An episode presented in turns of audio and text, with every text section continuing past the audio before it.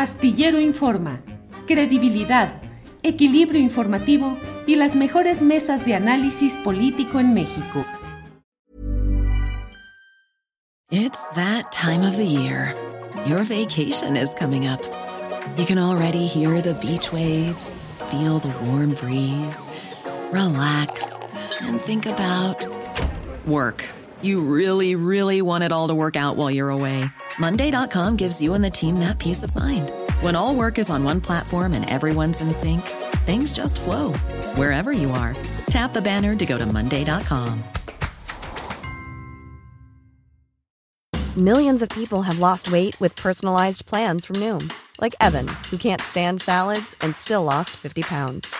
Salads, generally, for most people, are the easy button, right? For me, that wasn't an option. I never really was a salad guy. That's just not who I am. But Noom worked for me. Get your personalized plan today at Noom.com. Real Noom user compensated to provide their story. In four weeks, the typical Noom user can expect to lose one to two pounds per week. Individual results may vary. Astillero Informa, credibilidad, equilibrio informativo y las mejores mesas de análisis político en México. La una de la tarde con un minuto, la una de la tarde con un minuto y ya estamos en Astillero Informa. Gracias por acompañarnos en este esfuerzo cotidiano de lunes a viernes para tener la mejor información, los análisis, los debates, el contexto de lo que sucede en nuestro país. Un país el nuestro que vive con intensidad pues este tránsito hacia nuevas formas de discusión, de debate público, en una búsqueda de hacer a un lado las cosas nefastas que en el pasado reciente eh, habían tenido carta de naturalización durante décadas y tratando de que haya nuevas formas de ejercer el poder público, el periodismo y el papel de los propios ciudadanos en la construcción de pues los espacios que suelen llamarse democracia, vida pública, elecciones y también desde luego y me parece que de manera muy especial lo relacionado con la función y el rol de los medios de comunicación. Hoy vamos a tener un programa muy completo, les invito a que nos acompañen porque vamos a tener eh, en unos eh, par de minutos, vamos a tener ya el audio el audio de una llamada telefónica que desde su eh, lugar donde está encarcelado ha hecho Israel Vallarta. Israel Vallarta hace una serie de consideraciones sobre el careo que se llevó a cabo ayer entre eh, Carlos Loret de Mola, eh, periodista antes de Televisa, ahora de Latinus, y em, Laura Barranco y Juan Manuel Magaña, que estuvieron en ese careo. Vamos a tener este audio en unos... Eh, eh, en un par de minutos cuando mucho, para que usted pueda escuchar de viva voz de Israel Vallarta las consideraciones y señalamientos que al respecto eh, hace. Luego tendremos una entrevista con Mari Sainz, precisamente la esposa de Israel Vallarta, quien ha señalado que lo dicho por Loret de Mola respecto al careo, donde presuntamente él triunfó y salió avante con todo, con toda la la, fuerza de su argumentación, pues Mari Sainz nos va a relatar qué vio, qué escuchó, qué es lo que advirtió en ese careo de ayer. Luego tendremos uh, una resumen, voy a hacer luego un editorial. Le invito particularmente a que escuche ese editorial que haré después de la, mm, de la plática con uh, Mari Sainz. Terminando eso, voy a hacer un editorial le invito a que lo escuche porque voy a lanzar un reto muy especial. Después de eso vamos a tener eh, el resumen de información que nos hace favor de aportarnos Adriana Buentello. Luego hablaremos eh, con Oscar G. Chávez, historiador de San Luis Potosí, sobre lo que sucede allá con este propósito auspiciado por la propia Semarnat Federal de quedarse con 1.805 mm, hectáreas de zona ecológica para, ya sabe usted, desarrollos urbanos. Pero vamos ya, vamos de inmediato con la grabación, con el audio de Israel Vallarta. Adelante, Andrés Ramírez, por favor. El presidente Mola sigue en su posición que él no sabía, está aprovechando la situación de que eh, hubo una confusión y una situación. Por ahí hay un video que quizás se, se, presente más adelante, obviamente tomando las medidas de precaución en, ahí ensombrecer los rostros de algunas personas. Pero se van a cuenta que este señor Lorena pues, todo el tiempo se mantuvo en una situación muy diferente eh, conforme a, sus compañeros, bueno, sus testigos, Es una diferencia del juzgado que le, le, otorga. Cierto, estuvo muy cómodamente, insisto, en su casa, cuando son careos a través de los medios de, conferencia, asistido su abogado. Ustedes podrán observar cómo eh, el señor le anota, da anotaciones el, al señor Lore de Mola, licenciado. Lore de Mola, pues eh, en algunas eh, narraciones por parte de sus compañeros periodistas, se está riendo, está haciendo muecas, está burlando, entonces no está tomando en serio las cosas, Y obviamente sigue con su negativa y ahora se dice, se dice víctima porque él nunca le avisado. Es una falsa victoria lo que siente y pretende el señor de Mola. Él sabe, él sabe la, que tiene un grado de culpabilidad, ¿no? Que sigue ahora, bueno, pues hay una, todavía hay algunos eh, testigos pendientes de que se presenten y ya veremos qué sucede ahorita, pues eh, me reservo de momento hasta tener la fecha para decirles cómo viene la situación. Eh, por cuanto a qué sigue, pues nada más sigue esa comparecencia de un posible careo y pues ya será cuestión del juez decidir que, que si soy culpable soy inocente, ¿verdad? Ya esperemos su, su, su sentencia. Yo he hecho todo lo posible estos años, ya lo he comentado, y llegar todo lo posible para que se llegue a la verdad histórica, la real, no la mía, ni la de la policía, ni la de los medios de comunicación, sino la verdadera. Espero que pueda el juez dejar a un lado su consigna y, ser, apegarse al derecho y, dictar, pues, tendría que ser sentencia de libertad absolutoria, ¿verdad? Eh, mm, yo le pedí al ministro Salívar Lelo, Leo Lilo de la Herrera, no se pudiera imponer las medidas eh, que le garantizaran que el señor de Mola no recibiera más allá de lo que pudiera verse por la, los videos, no asesoría, atrás del video, pues el señor tiene las, las, a su alcance los, eh, por ejemplo, un teleprompter etcétera, ¿no? El juez no lo quiso hacer así, llegó muy irregular la situación, más sin embargo, insisto, eh, la señora Barranco y el señor Juan Manuel fueron muy claros y muy concisos de que Loré de Mola sí supo. Él, él dice que tampoco también fue engañado y él le echa la culpa a la productora Susana Pimentel y al señor Leopoldo Gómez. Y eso pues ya lo veremos más adelante, ¿no? La señora Barranco, insisto, le reconozco y le agradezco su valor, su civilidad de mantener su dicho de lo que ella cuando se fue entrevistada con Carmen Aristegui así ¿no? Ella, ella nunca ha ocultado la verdad. Ellas se han conducido con, verdadero respeto a la justicia. El señor Juan Manuel, aún más allá, ha dado datos más precisos. Pero insisto, este cinismo de Lorete Mola pues va más allá, ¿no?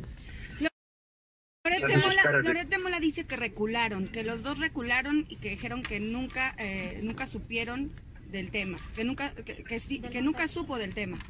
Pues obviamente es la perspectiva del señor Lorena Mola, ¿no? Eh, yo también eh, hice mi, mi, reflexión y ante el juez la manifesté así, ya lo he dicho en otros momentos. Efectivamente una, hubo una colusión de las autoridades de, la, de en ese entonces de la Agencia de Investigaciones con Televisa, con finalmente con Lorena Mola y otros, porque ahí están las declaraciones, incluso de Pablo Reina, que él hizo en su momento, y dijo que a las 4.30 de la mañana él recibió una llamada directamente de Carlos, de, perdón, de Lorete Mola, perdón, de Luis Carlos Palominos, en donde le, comenta que él ya había hablado con Lorete Mola y se habían puesto de acuerdo para que él fuera a cubrir la nota de, de, un supuesto rescate de víctimas y la aparición de dos secuestradores, ¿no? Bien, pues ya estamos eh, luego de esta llamada telefónica que desde el lugar donde está recluido ha dado Israel Vallarta. Israel Vallarta que como lo hemos dicho una y otra vez, no ayer, no hace tres días, ni hace una semana, sino desde años hemos estado señalando eh, la injusticia de mantener en prisión a Israel Vallarta sin sentencia. 15 años y 7, 8 meses siete u ocho meses en prisión sin que haya sentencia y a pesar de que hay una evidencia clara de violaciones al debido proceso, que fueron las que permitieron que saliera libre en su momento la ciudadana francesa Florence Cassés. Pero bueno, para tener una otra visión y versión sobre lo que sucedió ayer en el careo que tuvo Carlos Loret con Laura Barranco y con Juan Manuel Magaña, está al aire, está con nosotros aquí en vivo. Eh, eh, Mari Sainz, la esposa de Israel Vallarta, eh, a quien saludo con gusto como siempre. Mari, buenas tardes.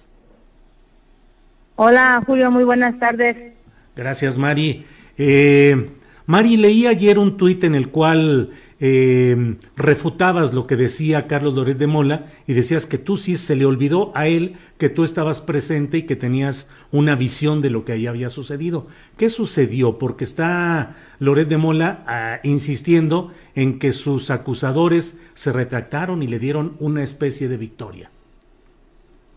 Sí, así es, este Julio, y la verdad que este que lo, lo sigo reafirmando eh, que no sé por qué salió con, a, este, inmediatamente a decir este, eh, este otro montaje más y pues la verdad que no no no no nada que ver de lo que está lo que él está diciendo ahí y pues obviamente que yo aquí reitero y reafirmo que sí efectivamente este los los señalamientos tanto de Laura Barranco como de Magaña fueron firmes nuevamente y obviamente que pues no le quedó, no, no, no, evadía, buscaba la forma de evadir. Y pues obviamente como lo señala también Israel hoy en la audiencia, aquí en la llamada que recibimos, él se dio tanto yo como él se, nos dimos cuenta del, abogado que estaba ahí al lado, el abogado se llama Rafael Pinillos, una de las cosas que también quiero este, eh, este hacer énfasis, este Julio, que esta persona, Rafael Pinillos, que, que estuvo ahí al lado de él sentado, dándole privilegios. Le dieron el privilegio, te voy a decir, por, de que cuando del otro de la pantalla, donde yo estaba en la, en la audiencia, veo que ponen los nombres de, los careados, los que se van a carear, que es Laura Barranco, Manuel Magaña, y este y se suponía que el otro era este, Lorete Mola. Entonces, en el nombre en el nombre de en el lugar de, de Lorete Mola pusieron Rafael Pinillos y no Lorete Mola y pues ahí es algo que también hay que ver que no esta persona no no era no estaba careándose con ellos o sea no era porque no era no tenían por qué haber puesto este este nombre. Era para proteger a los de Mola. Eh, o sea crees que iba a intervenir Rafael Pinillos hubiera intervenido si no hubiera habido la advertencia de ustedes de que no querían que hubiera ese tipo de asesoría eh, por parte de, de de Mola estamos hablando sí, sí. esta persona se, esta persona se presentó ahí al lado de, de Loreto Mola, ese el abogado Rafael Pinillo. Eh, entonces, eh, adelante, adelante. Sí, entonces este, son de las cosas que vimos y también lo que reafirma Israel también en, en la, ahorita en la llamada, que vimos como el abogado, o sea, como que miraba, como que estaba haciendo algunas anotaciones y las miradas de Loret de Mola. Pues de, hecho, esa es la intención que, él, me pidió que estuviera yo ahí en la, presente en la, en la audiencia para que estuviera viendo todos estos puntos, todos estos detalles. Obviamente que tengo grabada yo la, audiencia y pues yo le, yo, este, yo desmiento a Loret de Mola y se atreve a, desmentirme me puede demandar que las eh, que yo tengo toda la evidencia acá, ¿no? Obviamente que no la puedo publicar por, por las por ahorita por el proceso que se está llevando en esto el careo. eh, Mari, ¿qué es lo que viste? ¿Viste a eh, Laura Barranco o a Juan Manuel Magaña que titubearan, que dejaran de señalar directamente las cosas? ¿Cuál fue la actitud de ellos? Al menos lo pregunto por lo que dice el señalado Loret de Mola. No, creo que fue el contrario. Laura Barranco y, y, Manuel Magaña, la verdad que este, pues se, vieron firmes, firmes en, la, en, la, en, la, en las declaraciones que dieron en la audiencia de que, de que ellos participaron. Y pues no, después este, Lórez de Mola, me, me, este, más mejor dicho que era el que estaba titubeando y pues obviamente los estaba como nervioso, tomaba mucha agua de repente, estaba como que pensativo o, atento, distraído, eh, hacía muchos gestos. Cuando estaba hablando Magaña eh, este, tuvo unos momentos tonos de así gestos de burla y luego cuando Laura también, pero más fue cuando le tocó el careo con Israel. este, hechos que tuvo que este, suspender eh, Israel las preguntas para hacer notar que quedan asentado en la audiencia de esa de esta falta de respeto por parte de los de porque fue algo así como una, una carcajada como en silencio, así, ¿no? Entonces sí, después cuando Israel intervino, pues le bajó y puso una cara como que niño regañado, ¿no? Pero nada que ver, es, se portó, así como el video ahorita lo que lo estamos nada que ver, él estaba muy quieto prácticamente, luego pide, de repente pide, ah, levanta la mano, pide permiso para ir al baño, no sé si el baño tenía, estaba ahí a unos centímetros de él, unos, unos a un metro de él, porque fue, se paró y con la misma regresó, no sé si se fue al baño o no fue al baño, pero fue muy raro eso, esa actitud. Pero, o alguien le, la llamó para decirle, se paró para alguien, de, que, que alguien le dijera algo, no sé. Pero sí, omitió después ya, este, ya no decir más palabras porque porque este porque se estaba contradiciendo y se veía así que estaba como que veía para abajo luego veía para los lados o sea estaba atento. Qué le dijo sí qué le dijo Israel Vallarta en ese careo a Carlos Loret bueno cuando estaba él haciendo las preguntas empezó a, hablando sobre el montaje él este él, él hace ese tono como que una carcajada en silencio así a boca abierta y cuando Israel este, pues le dice al juez, se dirige al juez, no a Loret de Mola. Y pues bueno, supuestamente la actuaria este, este fue, o, la juez, fue la que dijo que dijo que no había, que no, no procedía que quedara asentado porque no veía. Y pues sí, sí habían elementos, porque pues, obviamente está la, la prueba del video. Y pues este no puedo decir más de lo que dijo porque por ya sabes por la estrategia, ¿no? De la defensa de Israel. Pero bueno, yo lo único que personalmente lo único que le puedo pedir, le puedo decir a López de Mola que le agradezco de todo corazón por ese video que acaba de publicar, porque este eh, como podría recordar que ahí en la audiencia este, se le dice antes que toda de falsa declaración pues es, es este perita pues un castigo, ¿no? O sea, ¿consideras que con ese video que dio a conocer donde se muestra triunfal y dice que salió adelante, eh, crees que eso puede, es un, pues algo que agradecerle porque se está colocando en una falsedad de declaración judicial? Claro, claro, claro. Yo no sé, el abogado Rafael Pinillos que estuvo ahí presente, no sé si será titulado o no, no le habrá dicho ese detallito, pero sí, sí, sí, es un elemento que probatorio también, para, porque todavía no acaban las, los demás este, eh, citatorios para careos con los demás que mencionan precisamente lo de Mola en la, en la audiencia del 27 de octubre pasado, del año pasado. Ajá. Es decir, faltan otros careos con quiénes, Mari. Este, Susana Pimentel, Leopoldo Gómez, porque él lo nombra en la audiencia del 27. ¿sí? y pues no sé, hoy que vaya, hoy voy a que vaya con Israel, me va a decir, ya me comentará él qué vio, qué pasó, qué, qué va a hacer, este, y pues qué sigue, ¿no? Pero bueno, otra de las cosas también quiero aclararle, quiero aclarar, Lores de Mola se jacta de decir, ya me cansé de pedir disculpas. ¿Por qué no lo hizo ahí en la audiencia en frente de Israel? ¿Por qué no lo hizo? ¿Por qué no lo hizo? Esa es la pregunta.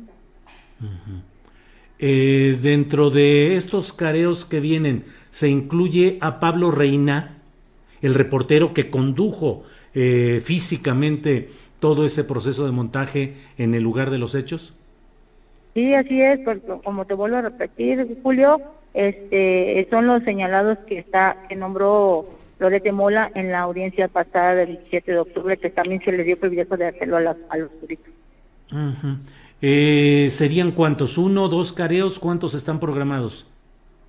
Eh, la verdad que no sé, no sabría decirte, digo, ahorita yo, oh, yo voy con Israel a, visitar, ya me dirá él, igual el, abogado está contacto, en contacto conmigo, igual para, para avisarme este cuándo se cuándo sería, ¿no? Yo ya les, ya les compartiría la fecha y la hora, como, como lo hice ahora con, contigo la, esta vez en, que, que anuncié el, que iba a ser el 12 de, de julio, y bueno.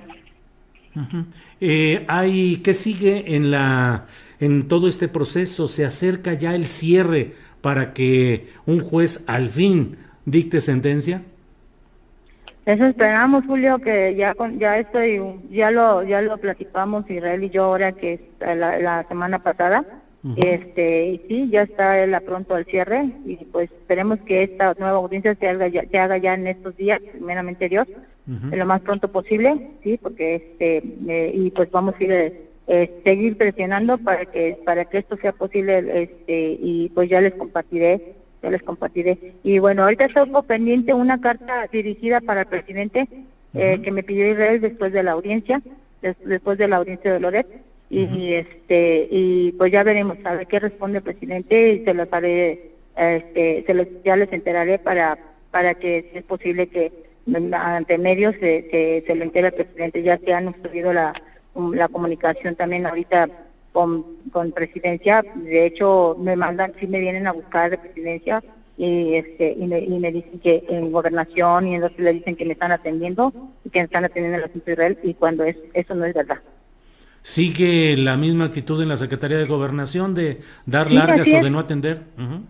Sí, sí, de hecho en la carta viene especificado, la Israel especifica al presidente la, las, las eh, este y pues prácticamente ahí pendiente lo que ahí prácticamente lo que dice eh, educadamente este sin sin este sin dirigirse personal eh, esto de modo personal contra nadie, pero simplemente contra las violaciones que se, han, se siguen cometiendo a sus derechos. La, también la violación a la petición de audiencia que hemos estado pidiendo de los escritos que se han metido que no se le que no se le notifiquen. Sí hubo una notificación, pero no de parte por Israel, sino que por, por parte de otro lado metieron un escrito y es como están pidiendo información a través de un juez. Entonces es lo que Israel, eh, pues no sé, no como dice él, creo que vamos a tener que llegar a hacer denuncias también a funcionarios si es si, si siguen en esta posición. Bueno, y pues hablando desde gobernación. Sí, sí, sí. Bueno, pues como siempre estaré estaremos atentos aquí en Astillero Informa para lo que sea necesario de difundir y de señalar en este proceso. Así es que como siempre, pues muchas gracias Mari Sainz por esta oportunidad de platicar y seguiremos en contacto. Muchas gracias a ustedes, Julio. Al contrario. Gracias. Bueno, pues ha sido Mari Sainz, ella es esposa de Israel Vallarta y pues eh, tiene toda una toda la información y los detalles. Nos dice que van a seguir los careos, que se va a solicitar en careos en los que participen Leopoldo Gómez, que era director de noticias, pero ha salido de Televisa. Se dice que para encargarse de la fusión de Univisión y Televisa en el área de noticias, que él, Leopoldo Gómez, se va a encargar de ese proceso y por eso deja un cargo que tuvo durante 15, 17 años como director eh, de noticias eh, de vicepresidente de noticias de Televisa. Otro de los eh, convocados va a ser, según lo que nos dicen, eh, Pablo Reina, que es alguien que no ha hecho declaraciones porque firmó un compromiso por escrito con Televisa para no dar declaraciones respecto a lo que sucedió en aquel famoso montaje. Siempre que se busca a Pablo Reina, él dice que pues tiene impedimentos jurídicos que no le permiten hablar de lo que él vivió como el personaje que condujo el micrófono y que manejó, estuvo a cargo de dirigir las cámaras en aquella ocasión. Entonces, bueno, pues vamos a analizar todo esto y vamos a estar eh, atentos a lo que suceda. Eh, bien, eh, pues seguimos en contacto y déjeme pasar a otro tema. Está con nosotros ya en la línea Martí Batres, senador de Morena, a quien saludo con gusto. Martí, buenas tardes. ¿Cómo estás, mi querido Julio Astillero? También conocido como Julio Hernández. Así es, también así me llaman en el, en el bajo mundo. No, no es cierto. A, Martí, a veces. A veces. Martí, pues que te vas de refuerzo de lujo al gobierno de la Ciudad de México. ¿Qué vas a hacer? ¿Controlar las eh, daños o pérdidas electorales que hubo recientemente? Bueno, refuerzo de lujo no, de austero, refuerzo austero. Austero. Políticamente de lujo, administrativamente austero. Vamos a, vamos a apoyar eh, al gobierno de la ciudad, vamos a fortalecer al gobierno de la ciudad. Eh, eso tiene que ver con esta segunda etapa de gobierno de la administración y que son cambios que hacen las administraciones. Ahora hay muchos elementos, hay tela de dónde cortar, hay muchas cosas que asimilar en la ciudad, capitalizar también, eh, fortalecer en la comunicación política, fortalecer en la relación gobierno-ciudadanía. El gobierno de Claudia Sheinbaum ha tenido aciertos verdaderamente algunos espectaculares. A mí me llama la atención, por ejemplo, que no se comente más este anuncio que se dio hace unos días de que el índice delictivo había bajado en un 47% en la Ciudad de México. O sea, cuando estamos viendo lo difícil que es bajar los índices delictivos, sobre todo homicidios, y la Ciudad de México bajó los índices delictivos en general y bajó también los homicidios. Es un tema que en años pasados eh, creció y se está volviendo a controlar. Eh, yo creo que ha habido ahí eh, realmente resultados estructurales muy fuertes, por mencionar un caso, pero otro es, por ejemplo, en el de movilidad, esta inauguración del cablebús, bueno, sí tiene muchos significados, es la alta tecnología, la mayor calidad en tecnología llevada al lugar más pobre de la Ciudad de México, que es Cuautepec el Alto, es la zona de menores ingresos de, en el mapa social de la ciudad, y ahí está funcionando el cable bus, que por cierto es el cable bus más grande de América Latina, porque hay también en, ciudades de Bolivia, de Colombia y otros lugares hay cable bus, pero este tiene eh, una magnitud, eh, eh, la mayor, la más grande. Por mencionar otro caso, o, o, por ejemplo el tema de la universidad, en el sexenio de Andrés Manuel López Obrador se hizo la Universidad Autónoma de la Ciudad de México, pero Claudia Sheinbaum hizo una nueva universidad, que es la Universidad Rosario Castellanos, que tiene ya 30 mil alumnos, tiene más alumnos que la UACM. Y en el mismo terreno educativo tenemos la beca universal, una beca universal en todos los niveles de educación básica que se llama mi primera beca preescolar, primaria, secundaria. Bueno, a mí son... Martín, ¿y entonces por qué perdió Morena tantas posiciones en las pasadas elecciones? hay que analizar cada uno de los puntos, pero una parte del análisis, Julio, también tiene que ver con dar otras lecturas. Por ejemplo, em, un punto muy importante es que Morena como tal, como fuerza política, gana el 75% de las secciones electorales. Es más, gana más de la mitad de las secciones, eh, aún a toda la oposición unida. Gana pero perdió posiciones concretas. electorales locales.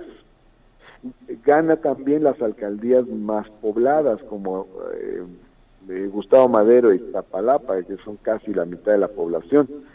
Sí Morena va a tener que hacer un análisis eh, crítico autocrítico revisar qué es lo que faltó. Hay muchos temas hay que revisar gestión de las alcaldías eh, qué, le faltó a los gobiernos de las alcaldías, el tema de, de la, este, de la, del perfil de las candidaturas, eh, el tema de su propia unidad política, el, tema de la comunicación con la sociedad, muchos temas eh, que los tendrá que revisar este, Morena para su mejor desempeño, porque aún siendo la primera fuerza política en la Ciudad de México, pues tendrá muchas cosas que mejorar también. ¿Hubo traiciones al interior de Morena, por ejemplo, en estas eh, derrotas electorales, por ejemplo, en la alcaldía Cuauhtémoc? Mira, mi tarea es conciliar y una parte de la gobernabilidad descansa también en la unidad de la mayoría. No basta con ser mayoría electoralmente o como opinión pública o ser la primera fuerza, tiene que haber una unidad de la mayoría y yo me voy a meter a, la construcción de esa unidad eh, eh, en lo que se refiera tenga que ver con la eh, estabilidad y la gobernabilidad de la ciudad. Si vamos a tener una buena interlocución con los actores de la oposición, pues naturalmente también lo tendremos que hacer con los actores políticos de la mayoría. ¿Vas a esforzarte por reunificar, por ejemplo, a Ricardo Monreal? En lo que tenga que ver con la gobernabilidad de la ciudad, vamos a ayudar a que haya esta armonía entre los diferentes actores de, la propia mayoría morenista. O sea, no invitarás a Monreal. No en lo que se refiera a, a los temas político-electorales que no me corresponde ver, eso los verá el partido, sí en lo que se refiera a la gobernabilidad de la ciudad. Pero bueno, Em, en esta última etapa eh, he tenido una mejor relación con, eh, con Ricardo Monreal aquí en el Senado de la República y en lo que tenga que ver con la ciudad, pues buscaremos que esa relación ayude también a la gobernabilidad, a la mejor gobernabilidad de la Ciudad de México. Martí, hoy en la conferencia presidencial mañanera de prensa, Marcelo Ebrard se destapó abiertamente como candidato presidencial y el presidente de la República dijo que es tiempo de esos destapes y que hay que impulsarlos. ¿Tú te destapas para ser candidato al gobierno de la Ciudad de México en 2024? No, no voy a dedicar esta tarea que se me acaba de asignar. No me voy a distraer en otra cosa. No quiero especular, no quiero estar futureando, porque entonces no voy a hacer bien mi tarea y acabo de llegar al gobierno de la ciudad. Es más, eh, todavía no llego, el jueves comienzo. El jueves comienzo, entonces mal haría yo en estarme distrayendo. Eh, puede ser que otros actores políticos tengan otra situación diferente. ¿Qué has pensado hacer respecto a la clase media en la Ciudad de México que fue durante mucho tiempo aliada del movimiento de Andrés Manuel López Obrador en la Ciudad de México y a nivel nacional. ¿Cómo recuperar? ¿Qué les vas a ofrecer a esa clase media que se ha alejado electoralmente de Morena?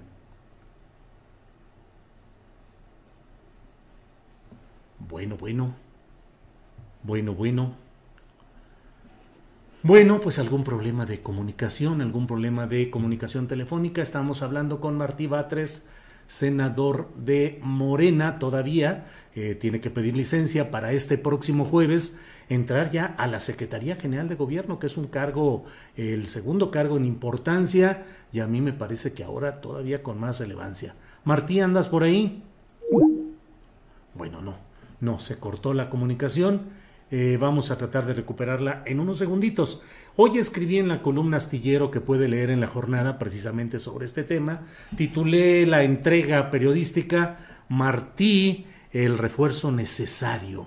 Y hablo acerca de cómo eh, pues eh, Claudia Sheinbaum tendrá más tiempo para pensar en el futuro presidencial con un operador político de buen nivel como es Martí Batres quien a su vez desde ahora yo considero queda inscrito como un aspirante fuerte para la candidatura al gobierno de la Ciudad de México en 2024.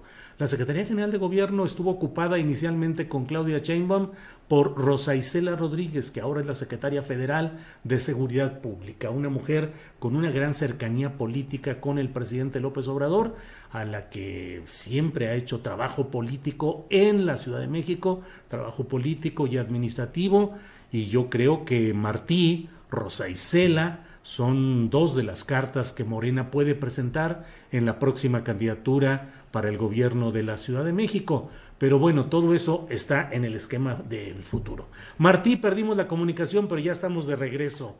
Sí. Sí, te preguntaba, Martí, ¿qué, ¿qué ofrecerías tú como secretario general de gobierno de la Ciudad de México a la clase media que se hubiese sentido relegada, ofendida o distanciada de las posturas de lo que se llama la cuarta transformación? Pues lo primero es información. Yo creo que hay muchas cosas que no se conocen a fondo y si se conocen con mayor detalle y profundidad todo lo que ha hecho el gobierno de la Ciudad de México, muchos sectores de la clase media van a comprender con facilidad que se trata de un buen gobierno y un buen gobierno que las ha representado también. Porque si bien el acento fundamental de un gobierno de izquierda está en las clases populares, también se ha gobernado para los demás sectores de la sociedad, incluidas las clases medias. Y eh, ha habido muchos temas eh, que tienen que ver con las clases medias. Uno fundamental es el de la seguridad. Hoy el gobierno de Claudia Sheinbaum ofrece una mejor seguridad a las clases medias. Es decir, entre el sexenio pasado y el actual, mejoró mucho eh, la seguridad pública para los eh, para la población en general, pero particularmente para sectores de las clases medias, es decir, el gobierno de Sheinbaum cuida bien el patrimonio de las clases medias de la Ciudad de México. Creo que es un elemento que las clases medias deben de eh, asimilar bien y, deben de valorar en, su justa dimensión. Martí, ¿qué futuro electoral le ves a Claudia Sheinbaum? Ese tema ella lo abordará. No me corresponde a mí hablar sobre eso. Eh, finalmente estoy en su gobierno y eh, me corresponde realizar las tareas que marca la ley y las que la propia jefa de gobierno me asigne en lo particular. Ha sido asambleísta y el virtual jefe político de la Asamblea Legislativa de la Ciudad de México hace ya veintitantos años, creo, Martí. Ha sido diputado federal, senador, eh, subsecretario de Gobierno, secretario de Desarrollo Social y ahora vas a la Secretaría General de Gobierno. Em, ¿En qué situación está la Ciudad de México hoy, en estos momentos, más allá de lo político y lo electoral? ¿Cómo se está viviendo el proceso de cambio en la Ciudad de México, Martín? Bueno, como bien señalas, eh, pues tú y yo empezamos a tener comunicación eh, fluida sobre el acontecer de la ciudad y del país a partir de mi presencia en la Asamblea Legislativa. Incluso tuviste el gesto y la atención de acompañarme a la presentación de un libro que presenté en la, al finalizar la, eh, mi periodo como presidente de la Comisión de Gobierno de la Asamblea Legislativa en el periodo 2003-2000, perdón, 97-2000. Eh, en esa época gobernaba el ingeniero Cuauhtémoc Cárdenas, con Andrés Manuel López Obrador estuve como subsecretario de gobierno, con Marcelo Ebrard como secretario de Desarrollo Social. Es decir, me ha tocado una interacción importante pues prácticamente con todos los eh, gobiernos de la ciudad y en el caso de Mancera como oposición porque fui presidente de Morena nacional y luego de la Ciudad de México.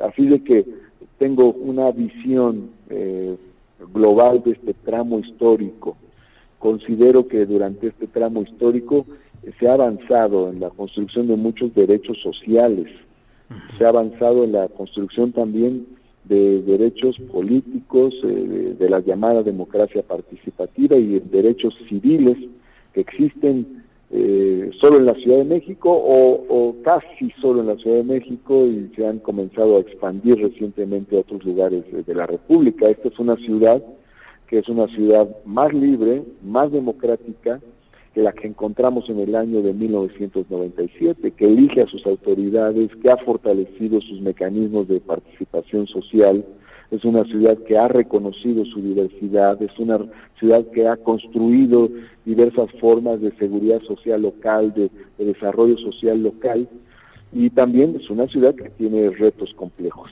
porque es una ciudad en la que se encuentra una altísima concentración demográfica en un territorio muy pequeño. Es una ciudad que se encuentra eh, en una zona donde hubo un lago y cuyo lago se agotó. Es una ciudad que se encuentra rodeada de, volcanes a 2.000 metros sobre el nivel del mar. Es decir, tiene problemas eh, pues eh, de suyo, estructurales, que tienen que ver con, con sus propias eh, situaciones ambientales, con sus propias diferencias sociales, pero esos problemas tendrán que seguirse atendiendo, algunos son pues de, corto y mediano plazo de solución, pero hay que entrarle a cada uno de esos problemas. Ahora, por cierto, y a propósito de esto que te comentaba, hay una labor que está haciendo el gobierno de Claudia Sheinbaum muy importante en el tema del agua, que no, se, no va a tener una repercusión tan inmediata como otras políticas públicas, pero es un tema que también se tiene que comentar. O sea, se ha estado construyendo infraestructura nueva para beneficiar a zonas de la Ciudad de México donde no se tiene eh, este, este servicio con, con la fuerza que se quisiera. Entonces, hay una serie de obras construidas en Iztapalapa y en otros lugares de la Ciudad de México eh, para fortalecer el acceso al agua potable ya este, pronto se empezaron a ver algunos efectos de estas obras y de estas decisiones que se han tomado. Martí, te agradezco mucho la oportunidad de platicar y como todavía eres eh, senador, todavía no eres secretario general de gobierno, lo serás el próximo jueves, pues creo que estás en condiciones todavía de responderme una pregunta política general sobre Morena. ¿Qué opinas de lo que está pasando en Morena, de las críticas como las que hace John Ackerman a los procedimientos, a las críticas a Mario Delgado? ¿Qué opinas como militante de Morena, que además fuiste presidente nacional de ese partido? Mira, yo te diría ahí, Julio, que en su momento yo hice un conjunto de observaciones, dediqué prácticamente el año de 2020 eh, a estar argumentando, señalando cosas, fallas, eh, omisiones, eh, haciendo propuestas. Y bueno, llegó un momento en el que dije, pues yo ya dije lo que tenía que decir. Yo ya dije lo que, lo que tenía que decir en su momento y ahora, sobre todo eh, después de la, eh, del proceso que ha acontecido, yo quisiera más bien enfocarme a lo que puede y debe hacer la cuarta transformación, ya no como partido, ya no en el nivel de partido, sino como gobierno, como, como, como instituciones del Estado, como mayorías legislativas, qué tiene que hacer para consolidar los cambios que comenzaron en 2018. Eso es lo que más me apremia, porque finalmente el tiempo histórico es breve y en, lapsos cortos se tienen que lograr eh, resultados muy importantes. Entonces yo me voy a concentrar más bien en eso y también deseo y aportaré en lo que me, me toque, no, no es mi papel central ahora, pues eh, a consolidar la unidad, la institucionalidad eh, cuando fui presidente nacional de Morena, dediqué mucho esfuerzo al tema de la unidad y la institucionalidad y realmente logramos una estabilidad partidaria formidable, diría yo, no solo por mi esfuerzo, sino por muchas otras razones políticas, por la expectativa que había, por el liderazgo de Andrés Manuel, por muchas razones, y hay que este, lograr nuevamente esa esa estabilidad institucional. Entonces, en lo que yo pueda ayudar, ayudaré en ese sentido. Creo que es importante que, la gestión de, Mario Delgado tenga éxito en, lo partidario y no puedo dejar eh, de, observar que tuvo muchos éxitos en el país. Es decir, eh, Morena ganó un montón de gubernaturas impensables en otra época. ¿Cuantitativo y también cualitativo ese gran triunfo? cuantitativo y, cualitativo, de las dos. Y esto sin menoscabo de subrayar que hay muchas cosas que mencionar. Pero cuando uno hace observaciones también se deben tener en cuenta pues las cosas buenas. Y yo me quedé con un buen, este, con una buena impresión del resultado que se tuvo a nivel nacional, porque se lograron dos cosas que parecían muy difíciles, sobre todo en ciertos momentos críticos, que era ganar la mayoría de las gubernaturas y era ganar la mayoría de la Cámara de Diputados. Esos eran los objetivos estratégicos fundamentales de ese momento electoral y se tuvieron esos dos objetivos, se lograron esos dos objetivos. Ahora creo que hay que escuchar en efecto a la militancia, hay que atender las preocupaciones que tiene y simultáneamente construir la unidad, construir unitariamente el proyecto, eh, creo que es importante no perder de vista la responsabilidad que tenemos ahora no como oposición, sino eh, como gobierno. Y esto implica que el, tema de la unidad tiene un valor superior porque se enlaza con las responsabilidades de Estado que tenemos. El tema de la unidad tiene mucho que ver con el éxito que tengan las transformaciones que se están impulsando ahora. Bien, Martí Batres, senador todavía, senador de Morena, próximamente senador con licencia y secretario general de gobierno de la Ciudad de México ya este jueves. Gracias Martí por esta oportunidad de platicar y espero seguirlo haciendo sobre temas capitalinos más adelante. Muchas gracias Julio, te mando un fuerte abrazo. Gracias, igualmente, hasta luego. Ha sido Martí Batres que pasa a ocupar la segunda posición en importancia en la administración de la Ciudad de México un refuerzo para Claudia Sheinbaum, pero también desde mi punto de vista una plataforma de lanzamiento del propio Batres hacia la candidatura al gobierno de la Ciudad de México en 2024. Bueno, en cuanto Andrés Ramírez me diga que ya está listo Oscar G. Chávez, historiador potosino, conocedor de la realidad eh, política de aquella entidad política y social, Vamos a platicar sobre lo que ha sucedido eh, allá donde comuneros y activistas de San Luis Potosí han denunciado pues corrupción en la Secretaría del Medio Ambiente Federal por la venta de hectáreas del área protegida de la Sierra de San Miguelito a grupos inmobiliarios. En cuanto esté listo Oscar, pasamos a platicar con él para que nos diga lo que está sucediendo en este tema en San Luis Potosí. Oscar, buenas tardes. Hola Julio, buenas tardes. Gracias. Muchas gracias por la invitación. Al contrario, Oscar, gracias por tomarnos esta llamada, esta videollamada. Y pues eh, quisiéramos que nos digas qué está pasando en San Luis Potosí con este tema de la Sierra de San Miguelito. Ha habido una serie de informaciones que hemos difundido, pero por favor, danos el contexto de lo que está sucediendo. Bueno, pues básicamente eh, se pretende decidir a partir aparentemente de la eh,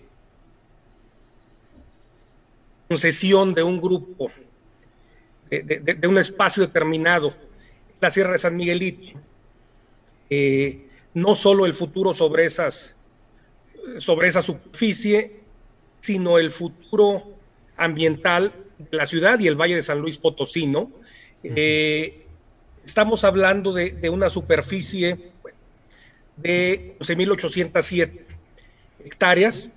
¿Cuántas, en perdón? 11.807 eh, hectáreas en apariencia, eh, eh, que se pretenden entregar a especuladores inmobiliarios para destinar esa superficie a construcción de áreas habitacionales de muy alta plusvalía. Eh, se pretende disfrazar esto de un beneficio eh, para la ciudad, a la comunidad propiedad de, las, eh, de, la superficie. Bueno, realmente eh, esto está encaminado a beneficiar en primera y última instancia a los grandes lotificadores de la ciudad de San Luis Potosí.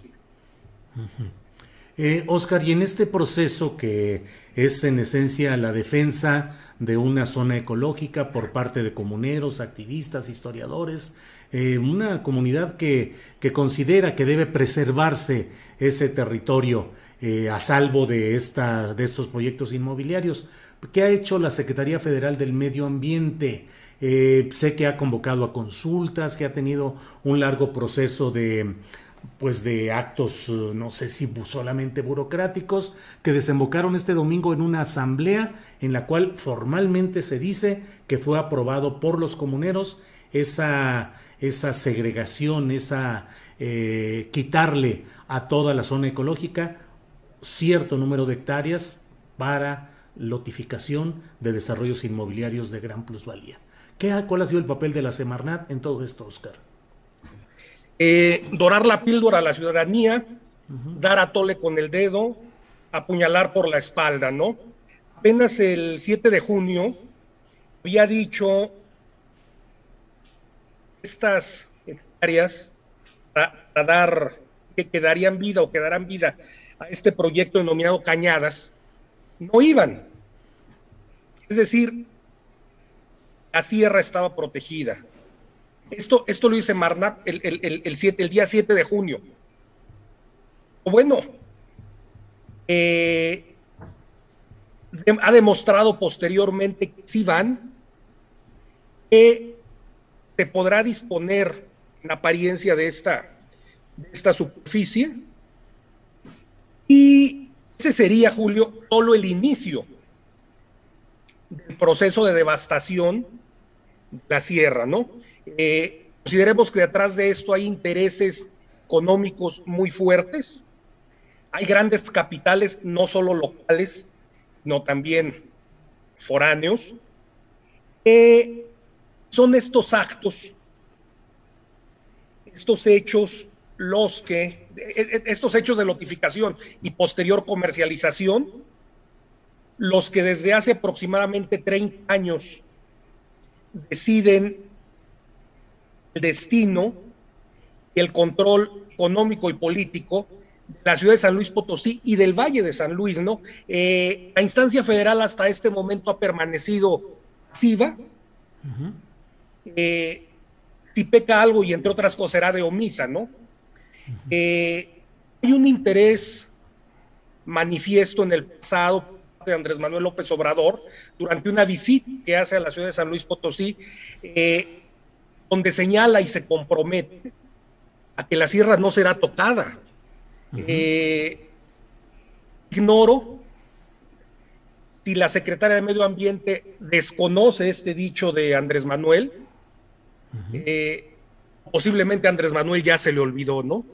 Hay por ahí un, documento que en algún momento el propio Andrés Manuel firmó, eh, comprometiéndose a que la sierra no sería tocada. Eh, Oscar, eh, no sé si lo que yo veo a la distancia es así, pero según lo que he leído, pareciera que se exalta el hecho de mantener protegida una porción amplia de toda esa zona ecológica, pero se excluye de esa protección a la parte justamente la deseada por esos proyectos inmobiliarios de alta plusvalía. ¿Ese es el, la treta o el engaño? Efectivamente, o sea, es decir, eh, sí, dejamos toda la sierra, pero a cambio permítenos disponer de esta superficie. Eh, desafortunadamente, son áreas en las cuales existen espacios de recarga del acuífero que abastece a la ciudad de San Luis Potosí. Es decir, eh, no solo la tierra, sino en, en, este sentido, el agua también quedaría controlada los grupos de poder económico de la ciudad de San Luis Potosí. Y las áreas ecológicas no pueden estar negociándose al contentillo de acuerdo a los intereses de ningún grupo, en, ninguna parte del mundo, no nada más en San Luis Potosí. Eh, es decir, hace algunos años eran recargas del acuífero, pero en este momento ya no, que se se necesita disponer de esa superficie. Son áreas naturales protegidas en ningún momento deben de estar a disposición de nadie más que del beneficio público del espacio urbano y ecológico en el cual están insertas. Los gobiernos, el actual de Juan Manuel Carreras, llevado al poder por el PRI, o el entrante, que parece ya convalidado incluso por empresarios locales, de Ricardo Gallardo Cardona, ¿Tienen alguna postura respecto a este tema, Oscar? No, el entrante no ha habido todavía un, pronunciamiento. El actual ha sido un gobierno cómplice, un gobierno a modo, un gobierno en contubernio con académicos ambientalistas, ha permitido estos grupos de poder económicos, los, los lotificadores, fuerzan a su contentillo y modifiquen estos espacios, ¿no? Eh, no es exclusivamente el último gobernador. Desde hace algunos sexenios, como te lo dije hace un momento, el poder político y económico de San Luis Potosí se decide, se define a partir de toda esta zona del sur poniente de la ciudad, ¿sí? Eh, recordemos que a, fines de la década de los 90, principio de la década de los 2000, te da la notificación, la comercialización posterior, la zona conocida como de la Garita de Jalisco. Este es el detonante, bueno, tú conoces bien la ciudad, ¿no? E, e, este es el detonante que marca inicio de ese proceso de acaparamiento de la sierra. Eh, Evidentemente estamos hablando de, grupos de poder muy grandes, poder económico, los cuales, pues evidentemente son los que controlan también el, entramado político, ¿no? Tanto los gobernadores y los funcionarios municipales de medio pelo para arriba eh, son pones y alfiles de estos grupos, ¿no? Sí. Oscar, eh, se ha mencionado que en la aprobación en asamblea de estos proyectos, como lo que sucedió eh, este domingo, mm, se suele comprar el voto de los eh, comuneros participantes. ¿Eso se habla? ¿Es así? ¿Hay algunas evidencias, Oscar? No, hay, hay evidencias, efectivamente.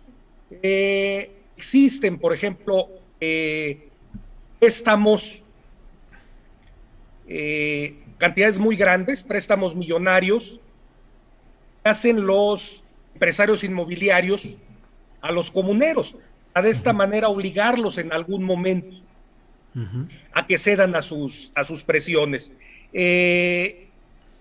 bueno, Julio, a fin de cuentas, el valor real se le está pagar, que, se le pagaría a cada, a cada uno de estos comuneros, estamos hablando alrededor 82, 85 pesos el metro.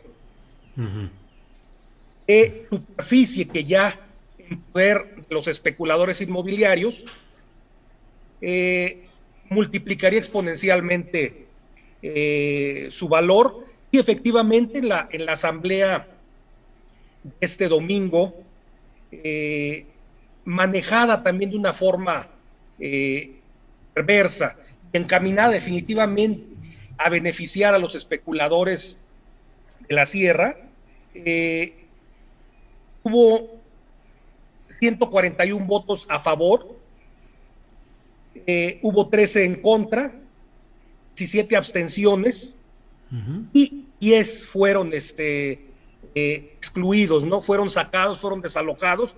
Ahí incluso creo que tú hiciste favor de eh, repetir en Twitter un, un video en el, en el, cual se veía cómo estos viejos comuneros eran, eran desalojados. Bueno, pero, esto es de un total de 341 comuneros. Eh, no se alcanzó la mayoría, pues, ¿no? al día siguiente, un juez federal otorga, afortunadamente, una suspensión sobre este, sobre este acto, ¿no? Bien, pues Oscar, estaremos atentos, estamos buscando una entrevista con la secretaria del Medio Ambiente, María Luisa Albores, es probable que se realice mañana y le plantearemos justamente pues estas eh, señalamientos, estas dudas y señalamientos concretos que se hacen sobre lo que está pasando en San Luis Potosí. A reserva de lo que creas necesario agregar para tener el contexto global de este tema, Oscar, yo te agradezco la posibilidad de platicar hoy contigo. Dos cosas más. Una, te comentaba hace un momento del documento firmado por Andrés Manuel, donde él se compromete a, que la sierra no se toque, eh, la sierra no se vende. otro lado, eh, señalar que este no es un eh, no es un movimiento solo implique a los comuneros. Eh, hay también destacados miembros de la, sociedad civil, eh, activistas, que bueno, cada día se suman más que se encuentran interesados en la protección, en la defensa de la sierra. Creo que es el momento de decir, ya basta la especulación y al comercio, eh, las áreas naturales protegidas enmarcan protegen y dan vida, son los sustentos ecológicos de la vida en el Valle de San Luis, ¿no? Bien, Oscar G. Chávez, historiador, eh, articulista, gracias por esta oportunidad y estaremos atentos a lo que vaya sucediendo en este tema. Por esta ocasión, muchas gracias, Oscar. Gracias por la invitación, Julio. Un abrazo. Al contrario, hasta luego. Gracias. Pues es un tema relevante de los muchos que suceden a lo largo y ancho del país donde pues proyectos empresariales, normalmente con buenas relaciones eh, con poderes políticos, a veces, a veces o casi siempre compartiendo ganancias económicas, eh, llegan al establecimiento de proyectos, en este caso inmobiliarios, que dañan la ecología, que dañan la viabilidad de la comunidad, en este caso la ciudad de San Luis Potosí, y bueno, pues ahí camina todo esto. Eh, eh, Adriana Buentello, andas por ahí. Nos queda un par de minutitos antes de iniciar la, la, la, mesa de periodistas. ¿Cómo vas, Adriana? ¿Qué, ¿Qué anda? ¿Cómo anda el mundo por ahí en lo que estás eh, leyendo y releyendo?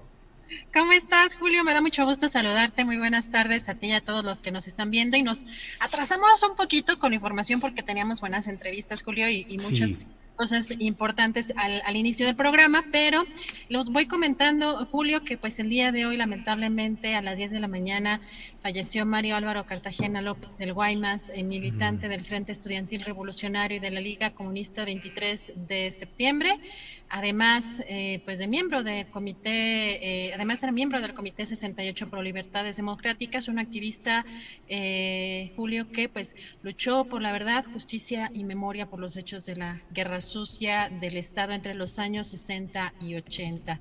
Em, pues también comentarles hoy que en la conferencia mañanera sobre las distintas aspiraciones de miembros de su gabinete para participar en las elecciones presidenciales del 2024, el presidente López Obrador reiteró que ya no hay tapados eh, y que su corcholata favorita será la que el pueblo quiera. Y precisamente el canciller Marcelo Ebrard agradeció al presidente que lo tome en cuenta, pero dijo que no hay que perder la concentración de lo que están haciendo en este momento. Sin embargo, dio a conocer que cuando llegue el tiempo estará preparado para participar en la selección del candidato presidencial para el 2024 de acuerdo a las reglas que se presenten en su momento. Escuchemos. La reunión que tuve con mis amigos y colaboradores, eh, muy breve diría lo siguiente. Eh, en primer lugar, les dije, hay que agradecer al presidente que nos tome en cuenta. En segundo lugar, faltan dos años y medio. Dediquémonos a trabajar seamos eficientes, respetemos a los demás, actuemos en función de eso, no perdamos la concentración en lo que estamos haciendo. Eh, seamos consistentes, perseverantes y leales. Y por supuesto que cuando se den las normas, lleguen los tiempos, faltan, estamos a la mitad del gobierno. Cuando eso llegue, estemos preparados para participar de acuerdo a las reglas que en su momento se dan. Y eso es, en esencia, lo que ahí se dijo. Es verdad la información. Y por eso se dijo. Para que no haya especulación. Esa es la posición en la que yo estoy y mis colaboradores y amigos. No vamos a distraernos y vamos a seguir actuando con eficiencia. Bien, gracias a Adriana Buentello por esta parte de los uh, acontecimientos relevantes de estas horas. Un poco más adelante en este programa, Adriana nos hará favor de eh, aportarnos otros uh, segmentos noticiosos interesantes de este día. Mientras se va instalando la mesa de periodistas, que ya casi está lista, déjeme decirle que tuve la oportunidad de entrevistar a justamente a Mario Álvaro Cartagenas, el Guaymas, así apodado, Antonio Orozco Michel y a otros personajes que participaron en, una, en un documental dirigido por Acelo Ruiz, Oblatos, el vuelo que surcó la noche, un documental sobre la fuga de quienes habían sido eh, miembros de la Liga Comunista 23 de septiembre y que estaban presos en el penal de Oblatos, Jalisco, donde protagonizaron una fuga pues realmente peliculesca pero pues olvidada o no comentada o no señalada en su momento, igual que toda la historia de quienes eh, decidieron en aquellos momentos tomar las armas para tratar de promover cambios en nuestro país. Y en ese, en ese documental, Acelo Ruiz eh, puso, tuvo la participación de Mario Álvaro Cartagenas, el Guaymas, a quien entrevisté para promover justamente este documental. Bien, Andrés, pues en cuanto esté listo todo, listos por lo pronto dos de los participantes y así empezamos, siendo las dos de la tarde con tres minutos, entramos a la mesa de periodistas. Buenas tardes, eh, Temoris Greco. Hola. Sí, ya, ya estamos. Adelante. Ah, sí, sí, sí. Hola, hola, ¿cómo estás? Bien, Temoris, gracias. Eh, Arnoldo Cuellar, buenas tardes. Hola, Julio, muy buenas tardes. Temoris, ¿qué tal? Buenas tardes. Temoris, permíteme, antes de que llegue Arturo Rodríguez, que debe de, por ahí, debe venir por ahí eh, corriendo para llegar a tiempo, para llegar a nuestra mesa, déjame platicar un poco con Arnoldo acerca pues de estos señalamientos de espionaje telefónico que se han hecho contra ti, Arnoldo, y contra el periodismo crítico independiente que se realiza en Guanajuato. ¿Qué ha sucedido, Arnoldo? Eh, bueno, Julio, gracias, gracias por permitirme hablar de esto. Rápidamente, Eh, todo este trabajo periodístico que hemos venido haciendo, no solo el especial que publicamos en mayo, sino en general la cobertura sobre el desempeño de la Fiscalía de Guanajuato, que es todo un tema aquí. Somos la entidad con el mayor número de homicidios violentos durante los últimos dos años y medio bueno, el deterioro de la paz en Guanajuato, que a todo mundo asombra, a todo mundo que ha venido aquí como turista, que ha recorrido el estado, que ha venido a comprar zapatos en León, las callejoneadas en Guanajuato, le llama la atención cómo llegamos a esto. Y creemos que una parte importante tiene que ver con la permanencia de un funcionario por dos sexenios ya, la ineficacia de su trabajo, pero además el enorme gasto que se le ha asignado a esa fiscalía, que la ha erigido en todo un poder burocrático, pero no no al servicio de los ciudadanos, ¿no? Y es un tema noticioso, un tema que por cierto muy poco toca la prensa de Guanajuato. Aquí se darían un festín los críticos que andan buscando todas las conspiraciones del mundo en la Ciudad de México con un gobierno donde el Ejecutivo controla al Legislativo y al Judicial, donde hemos escuchado eso, pero nadie voltea a ver estas cosas en los estados. Y un fiscal que está pues, por encima del Congreso, por encima del propio Poder Judicial, al que intimida, y que muchos creemos incluso que, el gobernador es incapaz, pues, de ni siquiera de, no fue de, de, modificar ahí la posibilidad de convertirlo en fiscal autónomo, mucho menos de pedirle una renuncia, mucho menos de llamarlo a cuentas o de pedirlo que se coordine. Ya, ya destripó a otro secretario de gobierno, ya lo mandó de líder al Congreso recientemente, al exalcalde de León, Luis Ayala. Y todo esto es un tema noticioso, entonces no podemos obviarlo si estamos haciendo periodismo independiente, tratando de, de ver lo que ocurre en nuestro entorno. Y pues creemos que eso es lo que ha generado esta intromisión en nuestras comunicaciones, en los chats donde utilizamos, ya ves que hoy se usa mucho la mensajería, el Telegram, el WhatsApp, para, para trabajar en las redacciones y más con la pandemia, para subir las notas, para pasarnos las fotografías, para hacer las agendas, etcétera. Ahí ocurrió esta, esta intromisión el año pasado. Eh, lo llamativo quizás, lo que trae a cuentas el tema es que presentamos una denuncia ante la Fiscalía General de la República en la delegación de Guanajuato, donde nos toca, vamos a tocar la ventanilla, hay un encargado de despacho, lo, he dicho aquí muchas veces, no hay un titular.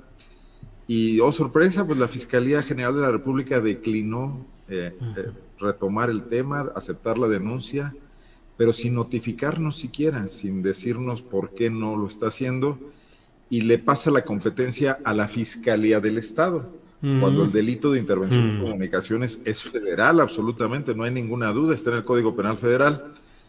Y bueno, pues eh, corrobora una, una impresión que tenemos hace mucho tiempo. El fiscal Zabarripa aquí es dueño del, del juego, ha, ha, copado todo, ha colonizado incluso a las dependencias federales de la 4T, lo cual habla de su poder, ¿no? eh, y habla de que funcionarios que permanecen ahí con Gertz Manero, como un funcionario de apellidos Castillo Banuet, Germán Castillo Banuet, que es hoy el que controla todas las delegaciones del país, las 32 delegaciones, es el subprocurador de control regional. Cuando revisa su currículum, este funcionario trabajó ahí desde María de los Ángeles Fromo, mm. cuando estaba en la Fiscalía de Asuntos Electorales, pasó todo el sexenio de Felipe Calderón, el de Peña Nieto, su último ascenso antes de este que le dio Gertz se lo dio Alberto Beltrán. Y tú dices, bueno, con estos, con estas personas va a ser el, fiscal, el recambio de la justicia en México, pues parece que no, ¿no? Claro, Arnoldo, eh, pues mi solidaridad con todos. Lo que nos topamos. Sí, perdón, perdón, sí, Arnoldo. Eh, mm, la solidaridad con lo que estás. Perdón. Many of us have those stubborn pounds that seem impossible to lose, no matter how good we eat or how hard we work out. My solution is PlushCare. PlushCare is a leading telehealth provider with doctors who are there for you day and night to partner with you in your weight loss journey. They can prescribe FDA-approved weight loss medications like Wagovi and Zepbound for those who qualify. Plus, they accept most insurance plans. To get started, visit plushcare.com slash weight loss. That's plushcare.com slash weight loss. I'm Sandra, and I'm just the professional your small business was looking for. But you didn't hire me because you didn't use LinkedIn jobs. LinkedIn has professionals you can't find anywhere else, including those who aren't actively looking for a new job, but might be open to the perfect role, like me. In a given month, over 70% of LinkedIn users don't visit other leading job sites. So if you're not looking on LinkedIn, you'll miss out on great candidates like Sandra. Start hiring professionals like a professional. Post your free job on linkedin.com/people slash people today. Ante esto estamos, te digo. Sí, nada sí, más. sí. Pues sí, así están las cosas y precisamente por eso, eh, Arnoldo, es que te he pedido que nos relates pues estos detalles que son muy significativos, además en un estado pues regido por la violencia como es Guanajuato y donde el periodismo crítico e independiente que hacen en PopLab merece eh, la solidaridad que yo expresé ya en redes sociales y que lo hago aquí mismo, a ti Arnoldo Cuellar como director y como periodista, a PopLab como medio de comunicación independiente y crítico. Así es que pues adelante y con cuidado Arnoldo. Eh, Temoris. Gracias por esto. Al contrario, Arnoldo, gracias. Temoris, pues estamos hablando de periodismo de una parte y hay otra. ¿Qué opinas, Temoris, de lo que ha pasado ayer con toda esta discusión que ha suscitado el careo de Carlos Loret de Mola con eh, Laura Barranco y con Juan Manuel Magaña? ¿Cómo has visto este, pues toda la discusión y todo lo que se ha generado a partir de ahí, Temoris? Bueno, Julio, primero empezar este, enviándole un, un abrazo a Arnoldo con la indignación por el espionaje y la indignación por la, por la negligencia, ¿no? Este, sí. Ya tan, es tan, tan, tan, tan absurdos y, y, son, y son tan obvios estos comportamientos cómplices uh -huh. que, que, hay entre las autoridades, lo que, lo que Edgardo Buscaglia llama el pacto de, de impunidad. Uh -huh. este, oye, veo que, que, que, Arturo llega medio chueco. Sí, sí, llega, llega al revés. Bueno, ¿qué pasa? Anda, sí, anda al revésado, don Arturo. ¿eh? A lo mejor él está bien y nosotros somos los que estamos mal. Sí, sí, sí. A ver, déjame ver. No, ya, ya se compuso, ya regresó don Arturo Rodríguez. Estoy, estoy, batallando con la señal, tengo ya varios minutos este, tratando de, de, de conectarme a ver si este, se mantiene. Bueno, si no, ya sabes, Arturo, eh, congelas la imagen y te quedas solo con el audio y así a veces funcionamos. Pero ahorita regresamos contigo, Arturo. Muchas gracias. gracias. Temoris, adelante. Pues impresionado, o sea, entre tantas cosas que, que, que ha producido todo este asunto con, con, con Israel Vallarta, ¿no? Y, y Florence Cassé, con, con Carnes Palomino, García Luna y la banda de, de Loret de Mola. Uh -huh. Es, este, es ese, este video que sacó ayer. Uh -huh. eh, un video que, que incluso eh, hasta generó algún tipo de, de, sospecha, o sea, una, una, una, una, eh, una usuaria de Twitter con la, con la que solemos tener intercambios, hasta se preguntó por la rapidez con, con que salió ese video Uh -huh. y, y, por, la, por la diferencia que hay entre, por ejemplo, la, la foto que sacó eh, Manuel Magaña y, y, cómo aparece Loret de Molina de ese video y la, el tipo de, de, argumentación que presenta, uh -huh. da la impresión de que quiso ganar la mano haciendo un video pre, o sea, a, a, antes de que, de que los hechos se registraran, ¿no? Uh -huh. Como simulando que se hizo de, después. No sabemos si esto fue así. Pero él, eh, Loret de Mola ya sabía que ni Magaña ni Laura Barranco iban a decir que, que le habían avisado de que se trataba de montaje, porque jamás dijeron que le habían avisado de que uh -huh. se trataba de un montaje. Uh -huh. Sea, eso no es lo que, o sea, él, él viene a decir, no, no, no se pudieron sostener en algo que nunca habían sostenido. Uh -huh. eh, ya, ya, lo he explicado, ya lo explicaron ambos, este, tanto con, contigo como, con, Carmen Aristegui, en el sentido de que, no, lo, que ellos han, sostenido a lo largo de todos estos años son otras cosas. En el, caso particular de Laura Barranco, lo, que ella, ella se dio cuenta de que se estaba produciendo una situación anómala en la cual estaban eh, humillando, agrediendo y torturando a dos personas en cadena nacional, con, o sea, era, era una condición violatoria de los, de los, de los derechos humanos de, de las cuales Televisa y, y Loret se, se, se, estaban haciendo cómplices. El, lo del montaje se descubrió después, fue más adelante, pero en este momento ni Magaña ni, ni Barranco lo, lo sabían. Pero qué cinismo de Carlos Loret de venir a, a acusarlos o, o, o, a, o, a des, o, a, decir que, que, que, no se habían sostenido hoy. Sí, sí. no te preocupes. Ambulancia muy, escandalosa. Este, cuando, cuando, cuando, es así como que lo que nunca habían dicho. Entonces es una... y, de, y, de, y, después las, las acusaciones, ¿no? Su, su hacha de, de, guerra en contra tuya, en contra de Carmen Aristegui, en contra de la octava, eh, acusándolos de ser instrumentos útiles del, del, presidente López Obrador. Yo creo que muchos de los, de los obradoristas de CEPA que estén dedicados a, a, a denunciar que, que, que, tú y que Carmen y que la octava son, son parte de la marcha del poder, uh -huh. este, ahora deben haberse quedado un poquito confundidos. Uh -huh. pero, pues sí. pero, pero, pero, bueno, pero como, pues si, si, si, Lo, si, si Loret siempre ha sido eh, un, una mancuerna del sistema, siempre se ha beneficiado de ello, ha sacado en, en, enormes beneficios.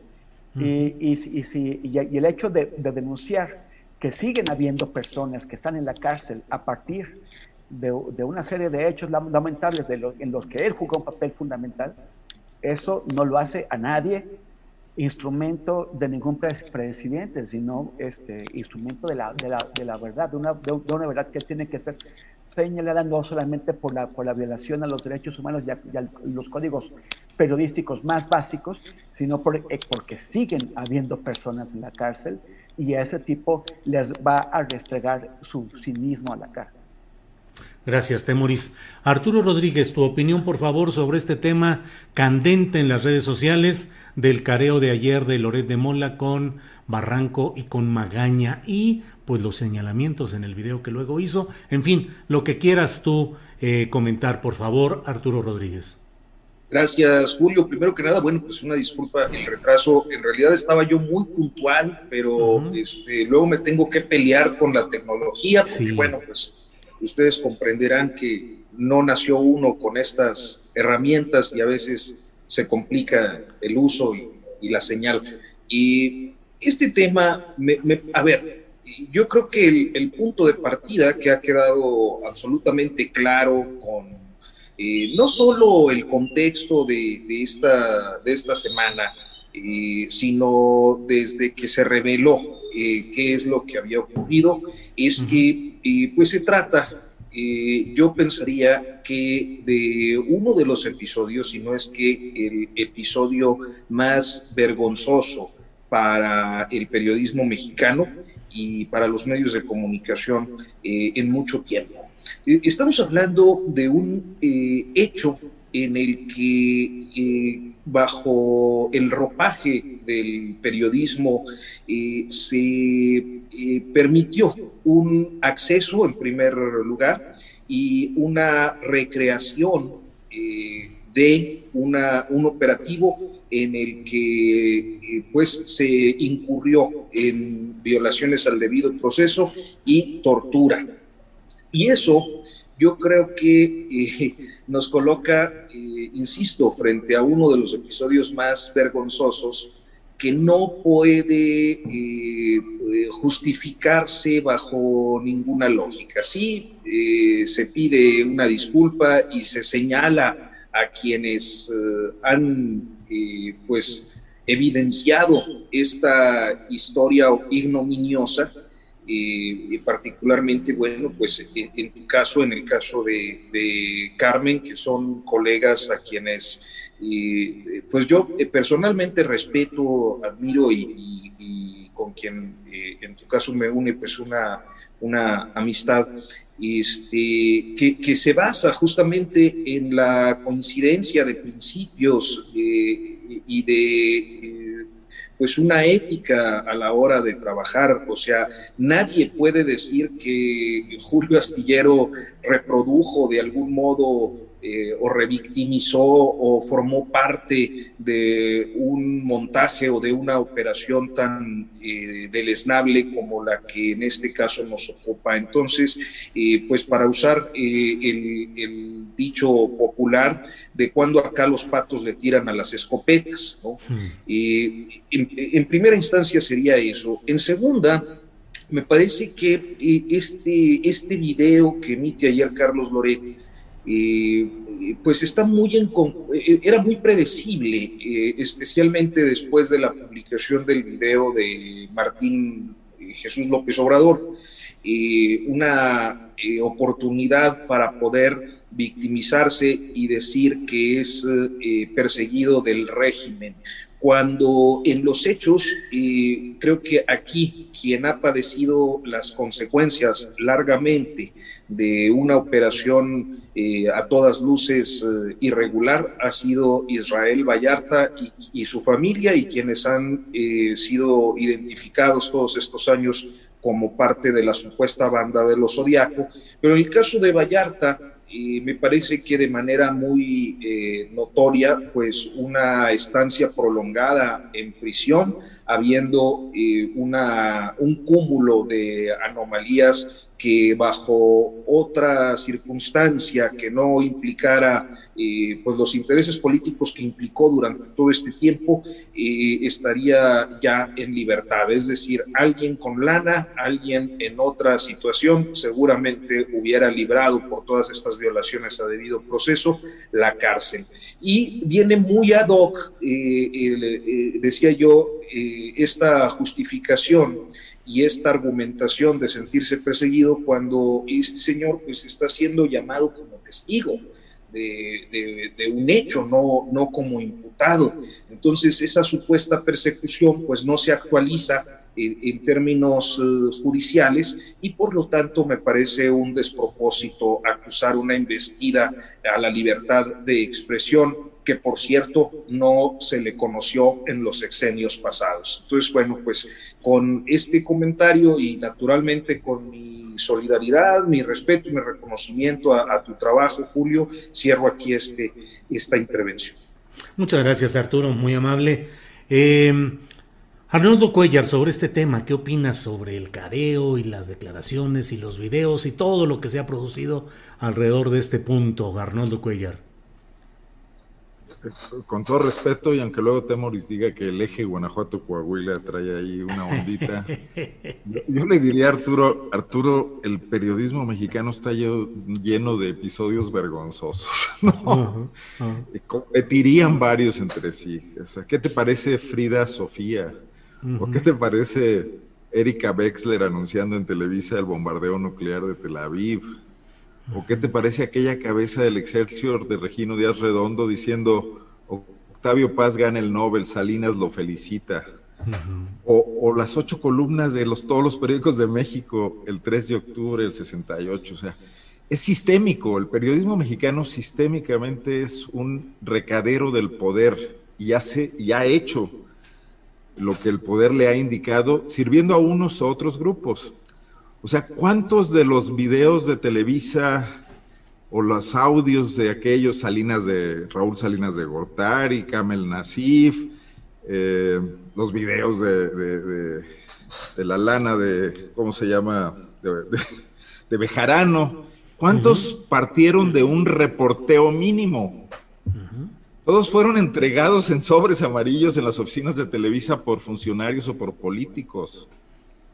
O sea, no hay ahí ningún trabajo de investigación de ningún tipo. Eran mensajes entre el poder. Y, vayámonos más atrás, Pancho Galindo Ochoa, que sabían cómo bailaban los periodistas con, con los políticos y a qué resorte mínimo había que mover para provocar tal o cual cosa, ¿no? Yo creo que la historia del periodismo independiente mexicano está por construirse. Y desde luego ahí, como bien lo dices, Julio y muchas otras gentes, intentando estas cosas novedosas, independientes, aprovechando los recovecos de la tecnología y también sus vicisitudes, como lo que pasa aquí a cada rato con, con YouTube, está apenas en sus primeros pasos, porque la prensa industrial mexicana y la prensa de los grupos de poder no ha hecho periodismo en absoluto.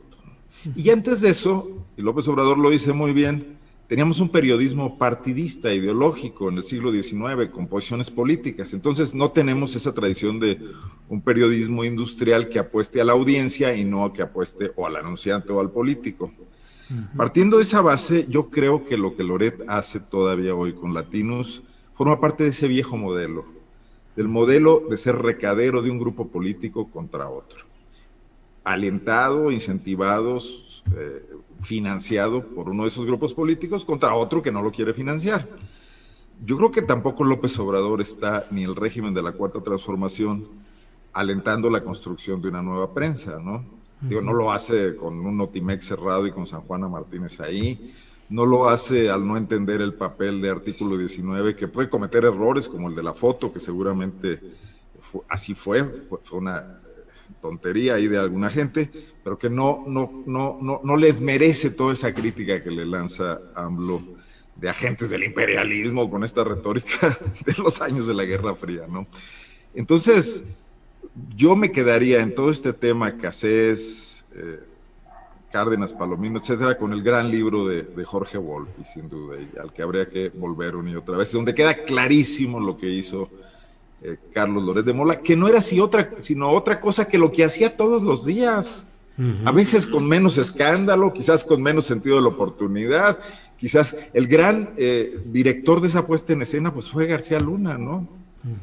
Entonces, este, ni, siquiera quiero darle, digo, es, tiene relevancia porque hay gente en la cárcel todavía y porque generó toda una situación incluso de, internacional de conflicto con Francia, pero hay gente común y corriente a la que se lo hicieron y no tuvo la oportunidad de defenderse, ¿no? de ser eh, afectado también por el manejo noticioso de, de, estas, estos medios de comunicación y de estos pseudo periodistas que padecimos por años y que estaban en las salas de los pinos y en las exclusivas que escucharon decir a Peña Nieto en una plática sosegada que la corrupción en México era cultural y nadie se atrevió a cuestionarlo. Creo que la más crítica ahí fue Lili Telles, ¿no? Con la mirada. Sí.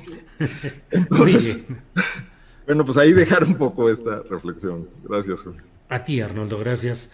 Eh, Temoris, pues más allá de todos estos incidentes de los que ya hemos eh, comentado, Mm, pues eh, sigue la cabalgata de candidaturas presidenciales a destape. El propio presidente de la República dijo que él es el destapador, pero que la corcholata eh, a la que él apoyará será la que apoye el pueblo. Y hoy, pues en, una, en un episodio realmente inusitado, el propio canciller Marcelo Ebrard en la conferencia mañanera de prensa, pues ha dicho que él va a pelear, que él está en la lista y que va a buscar la candidatura presidencial. ¿Cómo ves este tema de candidaturas, destapes y corcholatas, Temoris? Pues sí, la, caballada escuchó el ring de, salida y salió hecha la, la raya, ¿no? Ellos estaban así como tensos, tensos, tensos todos y escuchaban y ¡pum!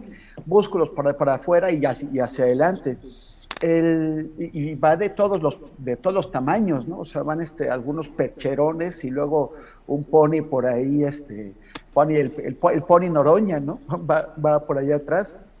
pero, pero, pero todo el mundo muy apuntado. Y ahí el tema es qué tanto va a afectar, o sea, eh, han, dicho que, que, que, se van a concentrar en su, en su trabajo, que va a ser la prioridad, pero uno, ¿cómo saber? Si, si tú tienes que tomar decisiones difíciles que te van a generar una, un, un, golpe a tu popularidad o que pueden, o, que, o que, pueden afectar tu popularidad, eh, pero, pero hace falta tomarlas lo vas a hacer si ya estás tú lanzado a eso. En, en, Estados Unidos se, se, maneja el concepto de los presidentes lame dogs, que, o sea, el, presidente pato cojo, que es aquel que, eh, que, ya, que ya no, que ya se va a ir, que va, que va a dejar el cargo y que mientras, bueno, que ya va perdiendo poder rápidamente. Esto, este, la, pregunta es, ¿no va a afectar también las capacidades del presidente López Obrador el tener esta competencia abierta? O sea, ya es, yo, no, yo no recuerdo que en el priismo o en el parismo se, se hiciera igual.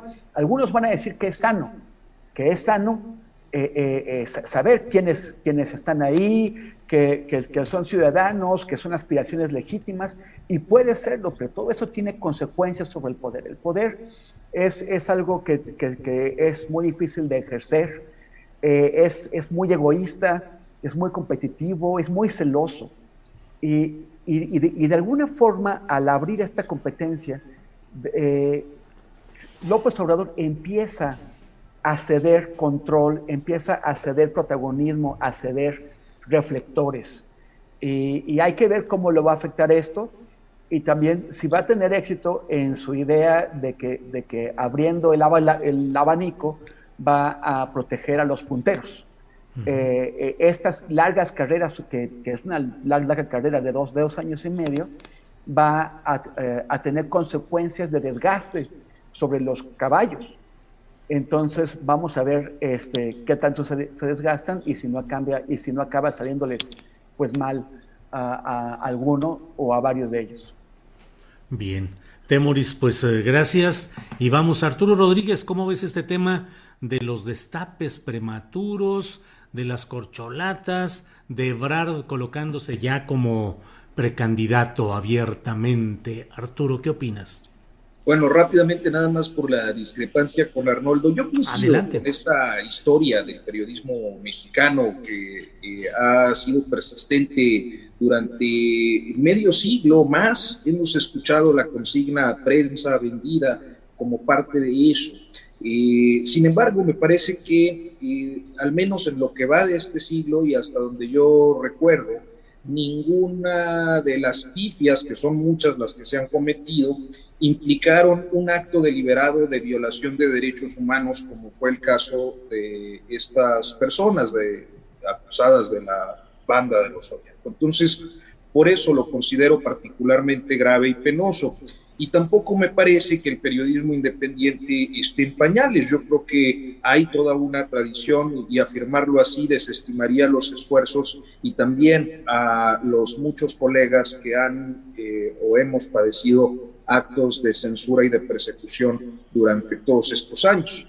Y ahora bien, respecto al tema de la sucesión presidencial, y creo que estamos frente a una nueva fórmula de entrar a un proceso sucesorio que eh, está rompiendo como muchas cosas en la 4T los esquemas. Yo creo que una de las peculiaridades de, López Obradorismo eh, popular, naturalmente, eh, es, y particularmente el presidente López Obrador, es jugar siempre con cartas abiertas. esto rompe en muchos momentos con la ortodoxia política eh, o, con lo que se ha venido asumiendo históricamente como el deber ser. En muchos casos eh, vemos, por ejemplo, eh, expresiones que suelen remitir luego a analistas a decir, bueno, tiene razón, pero el presidente no lo debería de hacer. Y pienso en un ejemplo muy claro, el de las elecciones ¿no? y sus expresiones. Pues sí, el presidente tuvo una serie de expresiones que, por cierto, en estos días estará revisando la sala especializada regional eh, sobre su incidencia en el proceso electoral. y bueno, eh, se diría, eh, bueno, eso no lo hizo Peña Nieto, no lo hizo Calderón, no lo hizo Fox, no lo hacían ni los ni los viejos priistas del siglo pasado. y es cierto, no lo habrían así, pero eh, hay ejemplos contundentes, claros, de que en cada proceso electoral eh, se metían no solo de palabra, sino eh, en realidad con acciones que afectaban de manera definitiva el equilibrio de las contiendas electorales. Nadie evitó eh, la tentación de eh, particularmente desviar recursos públicos para los procesos electorales. Entonces, ¿se metían los presidentes? Pues sí, todos se metieron. Eh, ¿Incidieron en el resultado? Sí. ¿Cuál es la diferencia? Bueno, pues que López Obrador abre el tema. Creo que así como en ese ejemplo, que me parece uno de los más claros, notorios de los últimos meses, y en la sucesión presidencial está ocurriendo lo mismo. Hay un cambio respecto a cómo venían dándose las sucesiones, tanto del periodo de los panistas como eh, del viejo ritual sucesorio del eh, antiguo régimen hegemónico.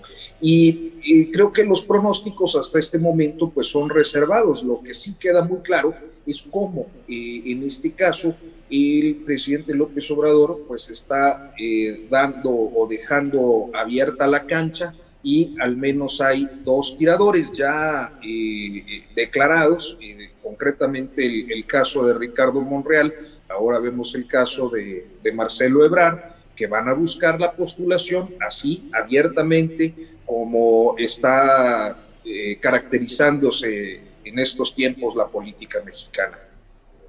Gracias, Arturo. Eh, Arnoldo Cuellar, ¿qué opinas de este tema? Destapes adelantados, cambios en el estilo político, en fin. ¿Cómo ves todo esto, Arnoldo, por favor? Para alusiones primero, ¿no? Ah, bueno, para alusiones. No, coincido, coincido y realmente una discrepancia muy acotada.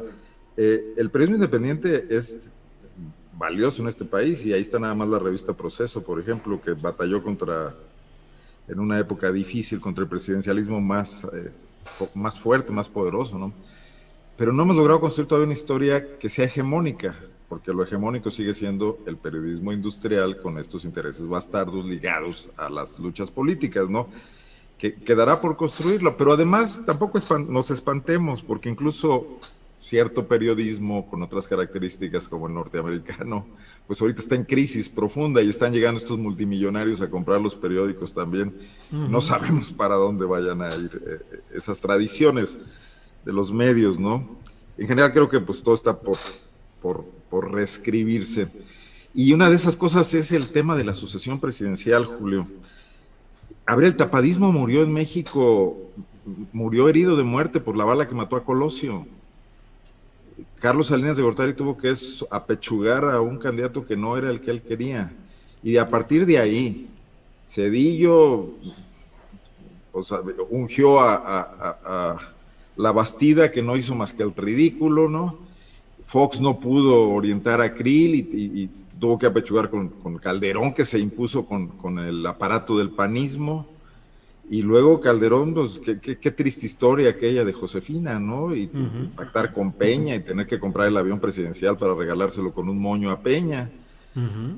y, bueno, y finalmente, bueno, pues Enrique Peña Nieto, con, con, con MIDI, esos acuerdos eh, que probablemente hizo con Andrés Manuel López Obrador, que levantan muchas sospechas, ¿no? entonces, si empieza a resurgir la tradición, la está reinventando, la está resucitando Andrés Manuel López Obrador. Y la hace de una forma interesante, según me parece, porque, porque a diferencia de lo que eh, revisa Temoris, yo creo que va a adquirir más poder con todos sus posibles sucesores corriendo esa carrera muy prematura, pero además teniendo que dar resultados porque no pueden hacerlo de otra manera. O sea, Chainbaum tiene que superar la debacle de la Ciudad de México, lo que le ocurrió con el accidente de la línea 12, pero también la electoral, ¿no? Y bueno, no nada más se va a lograr con mítines, tiene que recuperar credibilidad en la capital, y eso no le viene nada mal a la 4T. Y Ebrard tendrá que esmerarse en un mundo muy complejo, es el ministro de Relaciones Exteriores, con el tema de Cuba, con el tema de América Latina, con esta situación con los norteamericanos que también está China, etcétera, en hacer el mejor papel posible y no descuidarlo y no descuidar a su equipo de trabajo, donde tiene muchos puntos débiles, para, para consolidarse, ¿no? Y, también de eso gana López Obrador, ¿no? Eh, creo que se convierte al final del día en un gran elector muy, muy soterrado, si deja en realidad que corre el hecho de que quien vaya adelante en la popularidad pues podemos llegar a ver que por primera vez una encuesta de esas de Morena que nadie conoce cómo se hacen sea real y que realmente se lleve a cabo de forma transparente esta vez sí, ¿no? Y que gane con eso, pues un asunto de lógica política que debería haber ocurrido hace mucho tiempo, ¿no? El, mejor posicionado será el candidato, pero además trae en la mano el juego político de la sucesión frente a una oposición que no encuentra de ninguna forma cómo cómo reorientarse y cómo reconstituirse. En los próximos semanas y meses, el triunfo pírrico de las alcaldías en la Ciudad de México se va a convertir en polvo, porque cada alcalde panista en una de esas delegaciones va a empezar a enfrentar problemas reales.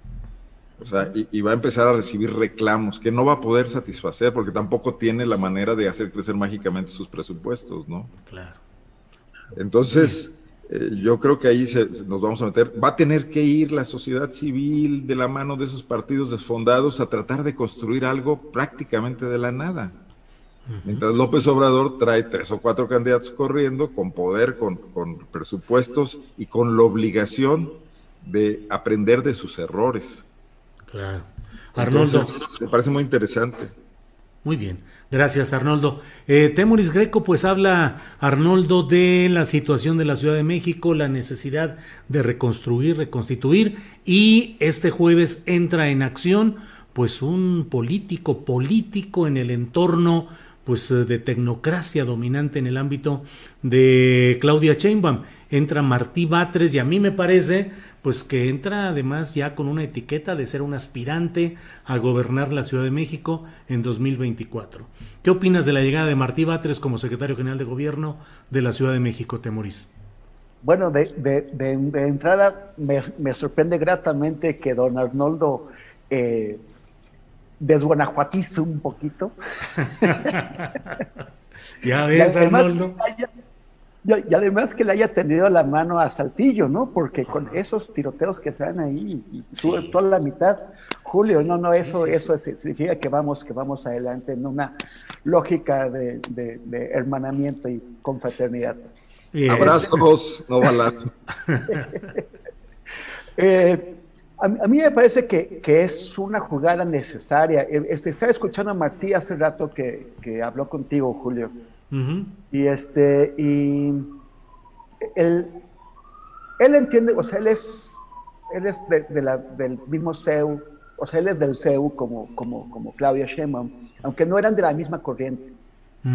Eh, el Martí generó alrededor de sí una, un grupo que se llamó Tercera Fuerza, para ubicarse entre, la, entre los, los grupos de, de, la de izquierda más izquierda ceuista, entre la CEN, los en lucha y otros, y, lo, y, el sector histórico del CEU al que, al que pertenecía eh, Claudia, Imas, Imanol, eh, Santos, todos ellos. Y entonces no, no, necesariamente son de la misma corriente, pero bueno, comparten un origen comparten eh, el, sentido de la, gente que viene de la UNAM, que se, que se formó con todos esos valores que eh, López Obrador ha despreciado. O sea, se formó con el feminismo, con, el zapatismo, con, el, tema de la, de la reivindicación de, de, las luchas indígenas, del ambientalismo. Entonces, eso a mí, me parece que le va a permitir, o sea, tendrá que proponerse hablarles a, los sectores que se han alejado de, Morena en, Ciudad de México en un lenguaje que, puedan apreciar y entender y sentir que, se recupera, aunque López Obrador siga eh, divorciado de ellos. No me pareció por lo que te dijo a ti que vaya, que esté abriendo ese juego, ese juego de, o sea, lo, que, lo que te dijo es, es que no hemos logrado comunicar lo que hemos hecho. Y, como, como, como, si no hubiera este, esta, esta belicosidad presidencial contra estos mismos valores que, que, la generación de Sheinbaum y de Martí representan. Entonces yo creo que todavía tiene que dar unos pasos más adelante. Es más político. Eh, sin, duda José Alfonso Suárez del de, Real representaba todavía mejor esos valores pero no es tan buen grillo como es Martí. Entonces, eh, sí creo que, que, lo, que, lo, necesitan, que eh, me, me, da gusto que hayan protegido a, José Alfonso, dejándole en una posición cercana a Sheinbaum, pero a la hora de empezar a jugar ajedrez en serio, pues eh, creo que Martí es la, es la, la opción adecuada. Gracias, Temoris. Arturo, ¿qué opinas de esa llegada de Martí Batres al segundo cargo operativo en el gobierno de la Ciudad de México y qué alcances o consecuencias le ves. Por favor, Arturo. Voy a hacerle al Lord Molécula eh, contigo, Julio, pero pues creo que está casi todo dicho en, el, en la columna astillero del día de ah. hoy en el periódico La Jornada, precisamente sobre este tema y en el que pues ha abundado, eh, me parece que muy claramente eh, temorización un momento yo creo, y, sería mi único añadido, eh, me parece una, una, jugada que en principio eh, pues recupera eh, quizás o reposiciona a la tradición izquierdista de López Obradorismo, particularmente en la Ciudad de México. ¿Por qué lo digo? Eh, el López Obradorismo como gobierno ha incorporado a perfiles de distintos signos, o sea, convergen ahí un Manuel Barlet o, eh, un Esteban Moctezuma, eh, que es pues un hombre que viene de el neoliberalismo más, creo yo, descarnado del, siglo pasado, como fue el gabinete de Ernesto Cedillo, convergen eh, gente eh, pues que tiene una posición ciertamente progresista, pero de algún modo dentro de los cánones que la misma formación en, en la carrera judicial o en, la corte le dio, como es el caso de, Olga Sánchez Cordero, y así podríamos irnos con, con cada perfil.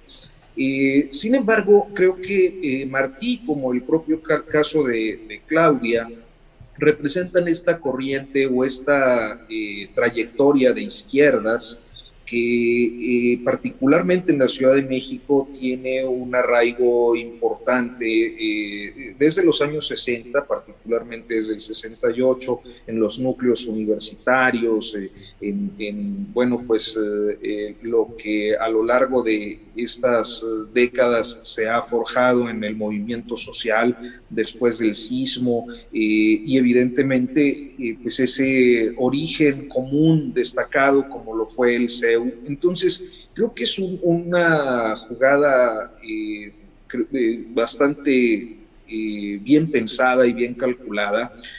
Martí Batres la estaba pasando mal en el Senado, su confrontación con Ricardo Monreal. Hoy me llamó mucho la atención esa foto que pues muestra cómo a final de cuentas la política es, puede ser más o menos igual en algunas formas que tuitearon por la mañana pero bueno, a final de cuentas logra eh, salir de ese ostracismo al que lo había confinado Monreal eh, desde hace casi dos años, cuando lo tiró de la eh, presidencia de la mesa directiva, y entra un Martí Batres reposicionándose en la Ciudad de México, donde además eh, lo expresabas tú, Julio, tiene una base de, trabajo y una base quizás de apoyo más amplia.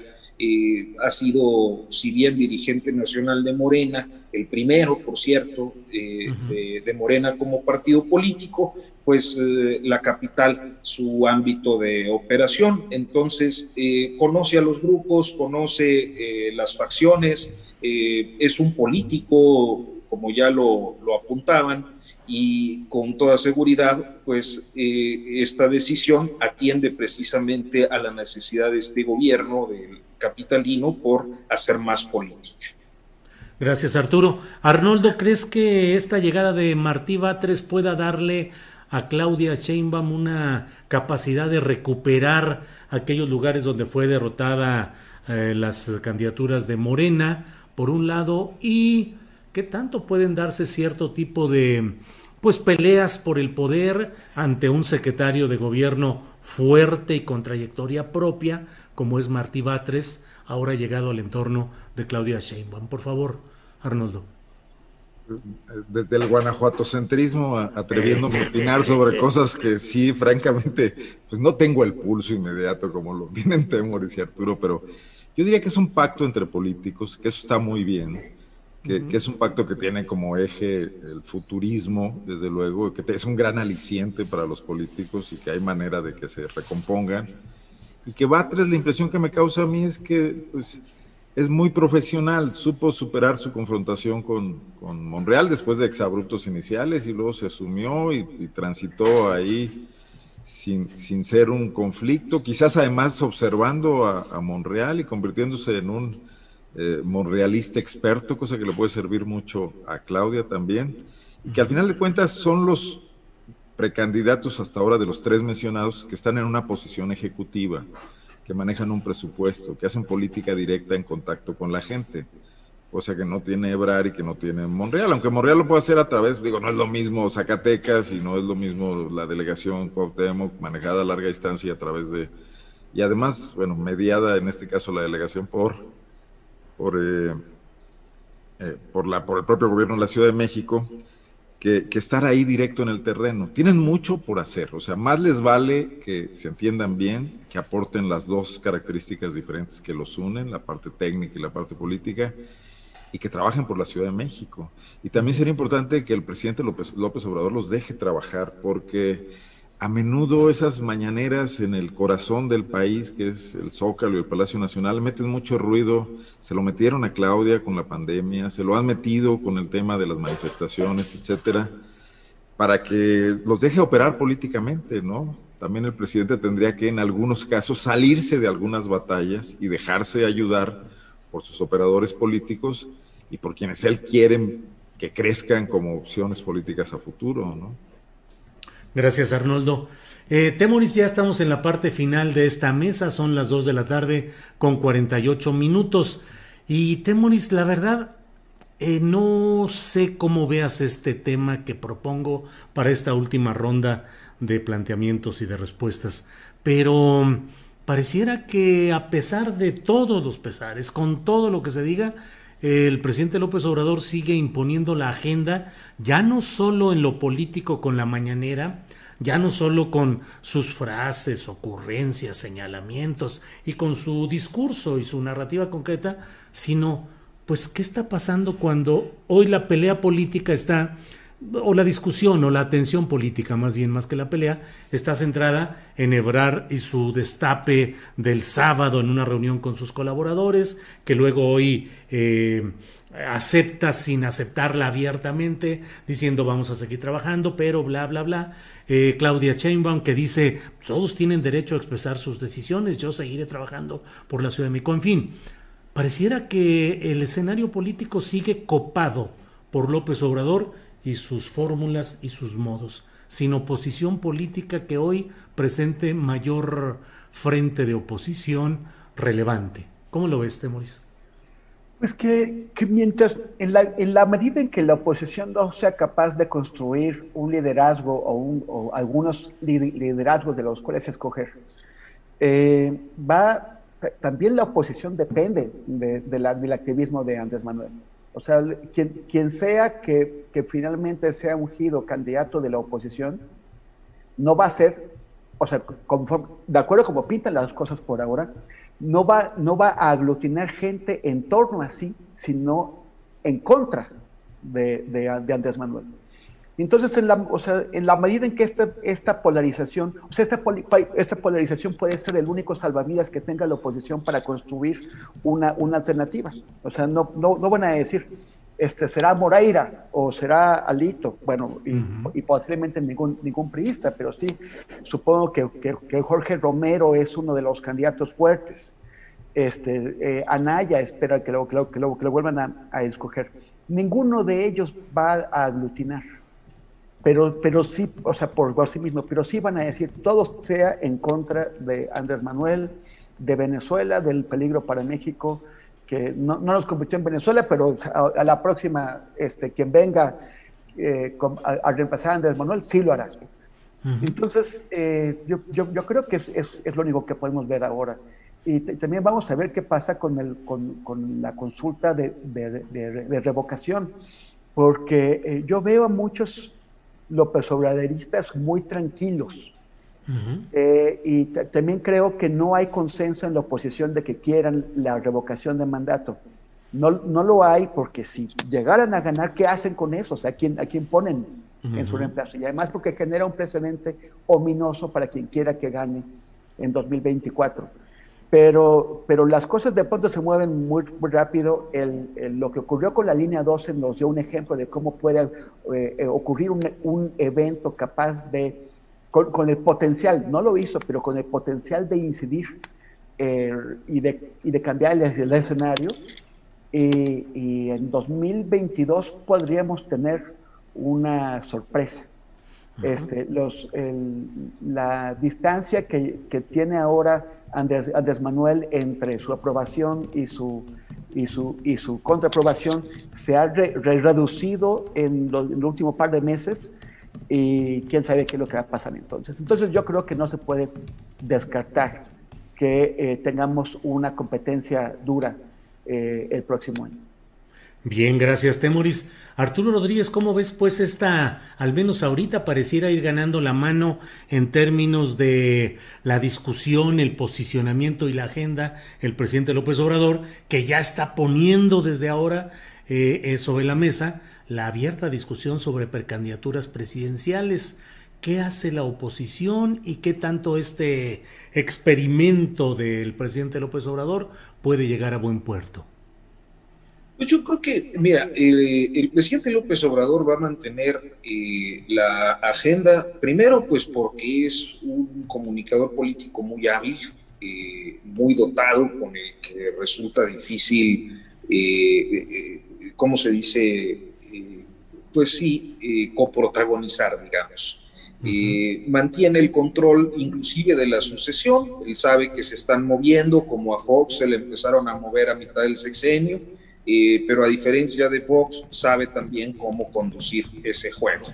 Eh, si algo sabe hacer López Obrador, pues es política y en eso creo que lo ha eh, dejado a sus opositores en una situación muy precaria, porque entre el desprestigio y el acumulado histórico de agravios, prácticamente no tienen un, ya no digamos un liderazgo, una vocería capaz de tener incidencia suficiente en la agenda pública como para contrapesar eh, la posición presidencial.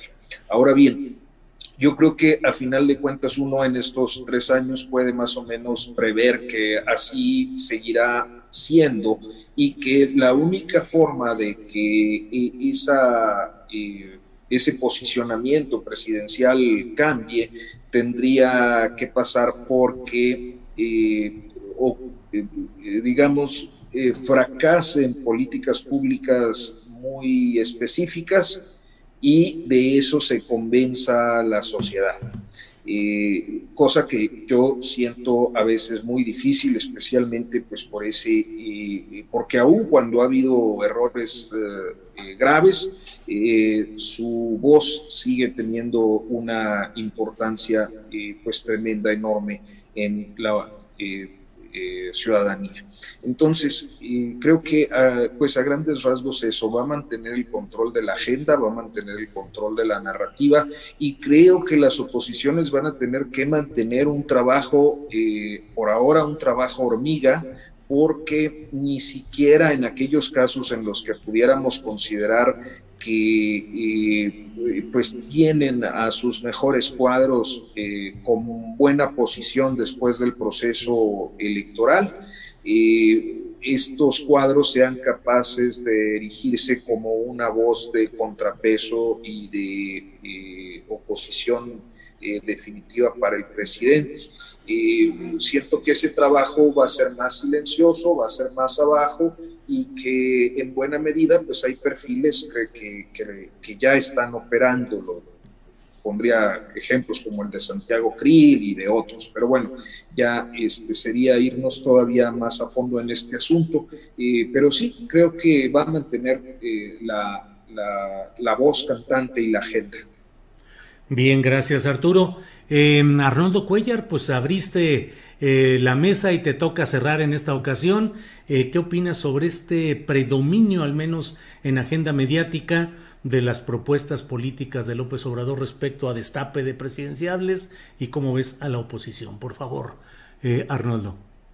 yo creo que López Obrador abre el tema también para matar otras posibles discusiones, críticas, etcétera, y, y, trae a todo el mundo muy ocupado en el asunto. Sobre todo, pues a los medios, a los que conoce muy bien y que les gusta ese juego, el juego del tapadismo. Ya, ya lo hemos aquí dicho otras veces y, agrandamos, eh, servimos de, altoparlantes para, para, lo que él suelta y entonces surgen todo tipo de especulaciones.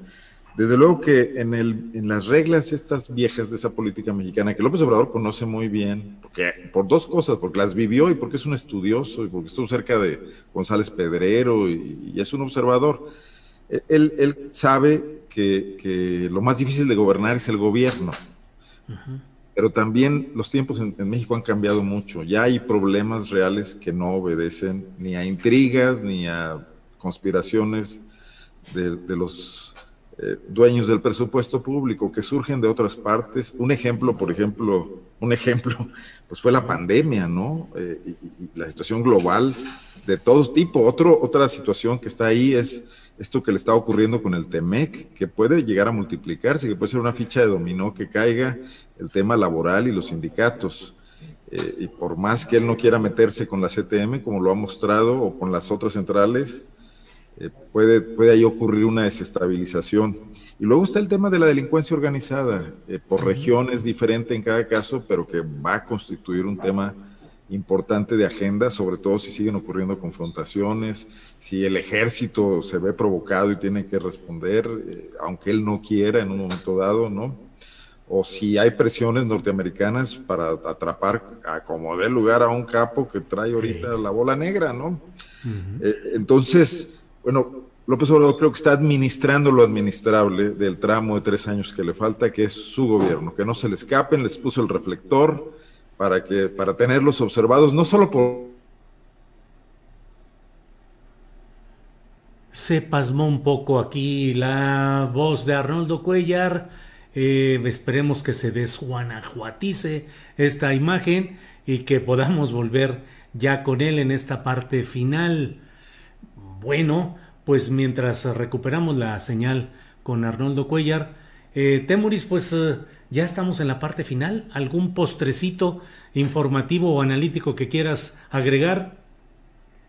Pues yo, eh, en, realidad ya me agarraste un poquito por sorpresa, pero digo, eh, y, además no son los temas que solemos tratar aquí, pero está muy interesante el tema cubano, ¿no?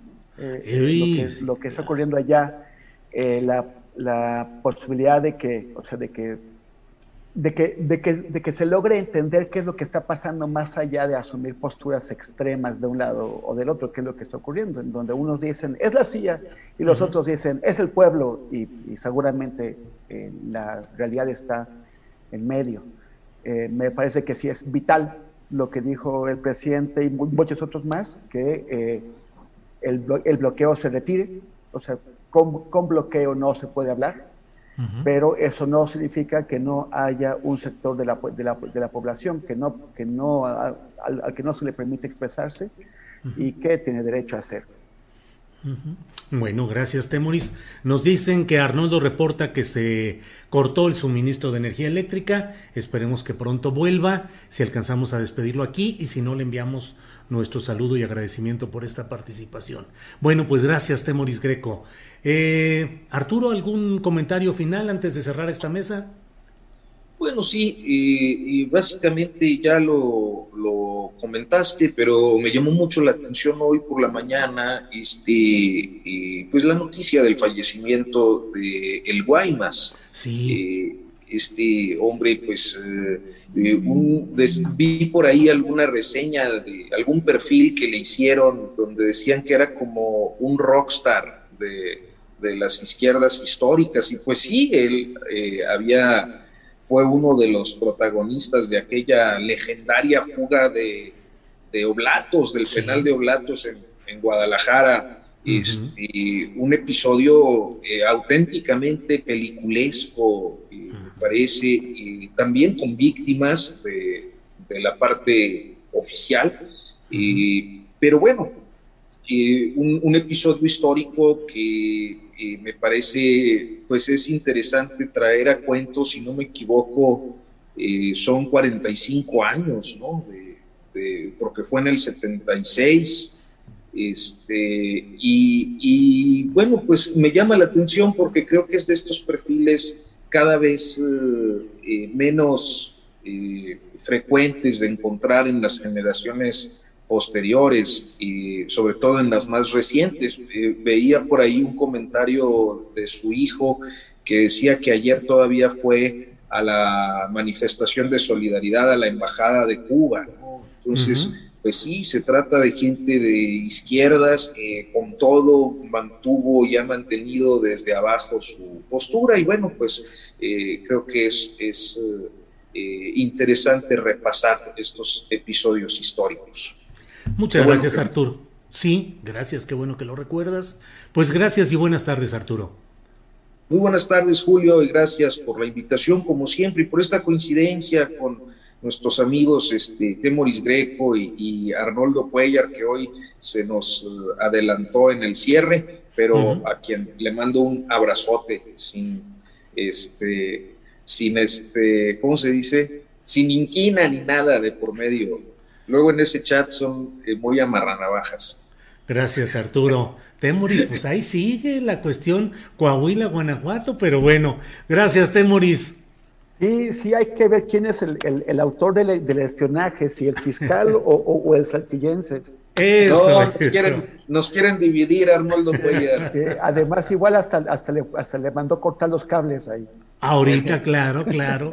Muy bien, pues gracias a Temoris Arturo, a Arnoldo Cuellar, que el suministro de energía eléctrica le impide comunicarse, pero nos envía eh, por chat el saludo y la despedida. Así es que gracias y espero vernos el próximo martes. Gracias. Gracias.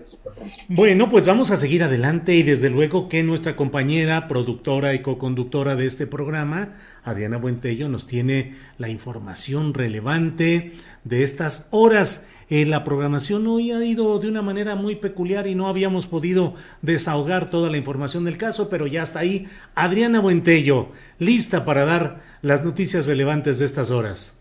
Así es, Julio, aquí ya estamos listísimos después de esta gran mesa de análisis y comentarles que sobre el destape de Marcelo Ebrard para el 2024, la jefa de gobierno de la Ciudad de México, Claudia Sheinbaum, dijo que respeta mucho a Ebrard y a quien quiera participar también en su momento y consideró que cualquiera tiene derecho a participar justamente en esta eh, en esta posibilidad y que pues su caso, en su caso particular, se concentra en la Ciudad de México. Vamos a escuchar. Ah, creo que el presidente ha mencionado a Rocío Nale, Tatiana Cloutier, a em, Esteban Moctezuma, a Juan Ramón de la Fuente, em, a todos ellos y a quien quiera participar en su momento en la encuesta, en su momento, este, pues obviamente lo respeto mucho y, creo que eh, pues cualquiera tiene derecho a participar en esta encuesta, ¿no? sea parte del, del, gobierno federal o no. Pero en este caso en particular, en mi caso, estoy concentrada en la ciudad.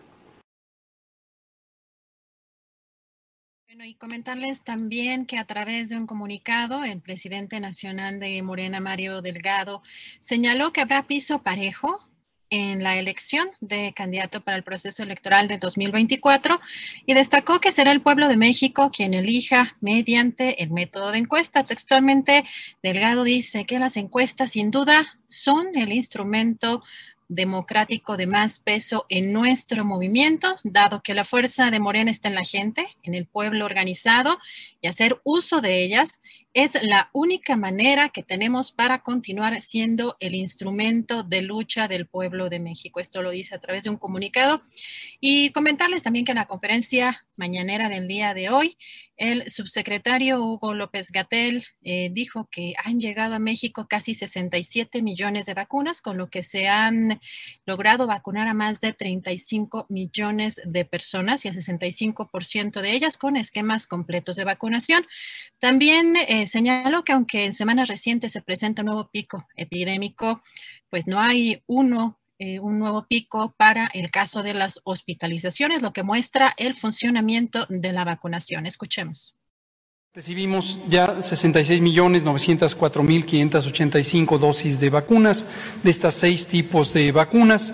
Con esto hemos ya vacunado a más de 35 millones de personas en México, 61% son esquemas completos. Lo que se ve en la zona de las barras eh, azules arriba es la curva epidémica de casos, las personas que han presentado enfermedad y pueden notar, como lo hemos dicho en semanas recientes, que se ve eh, al final este eh, pico epidémico que se está presentando actualmente después de seis semanas de, perdón, de seis meses de no haber tenido crecimiento de la epidemia. Sin embargo, en forma de espejo se ve en la región verde que está inmediatamente debajo las eh, personas que han sido hospitalizadas. Y pueden notar ustedes cómo, si bien se presenta este pico de casos, no se presenta este pico de hospitalizaciones. Y esto es la consecuencia positiva de tener una población vacunada y de haberlo hecho de acuerdo a un plan científicamente diseñado, semejante al de Inglaterra, semejante al de Estados Unidos, al de Canadá, al de Francia, al de muchos países que están vacunando, en que empezamos vacunando personas adultas mayores, que son las que tienen la mayor propensión de tener enfermedad grave y hemos logrado reducir la enfermedad grave en eh, toda la población en general, pero en particular en las personas adultas mayores.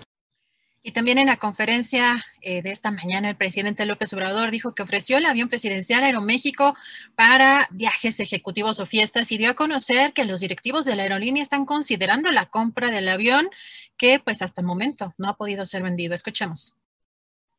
Nos está costando trabajo venderlo. Estuvieron aquí en Palacio platicaron conmigo los de Delta, el directivo principal, los directivos de Aeroméxico, los del Fondo de Inversiones, y el propósito es de que esta empresa siga llevando el nombre de México mm, a todo el mundo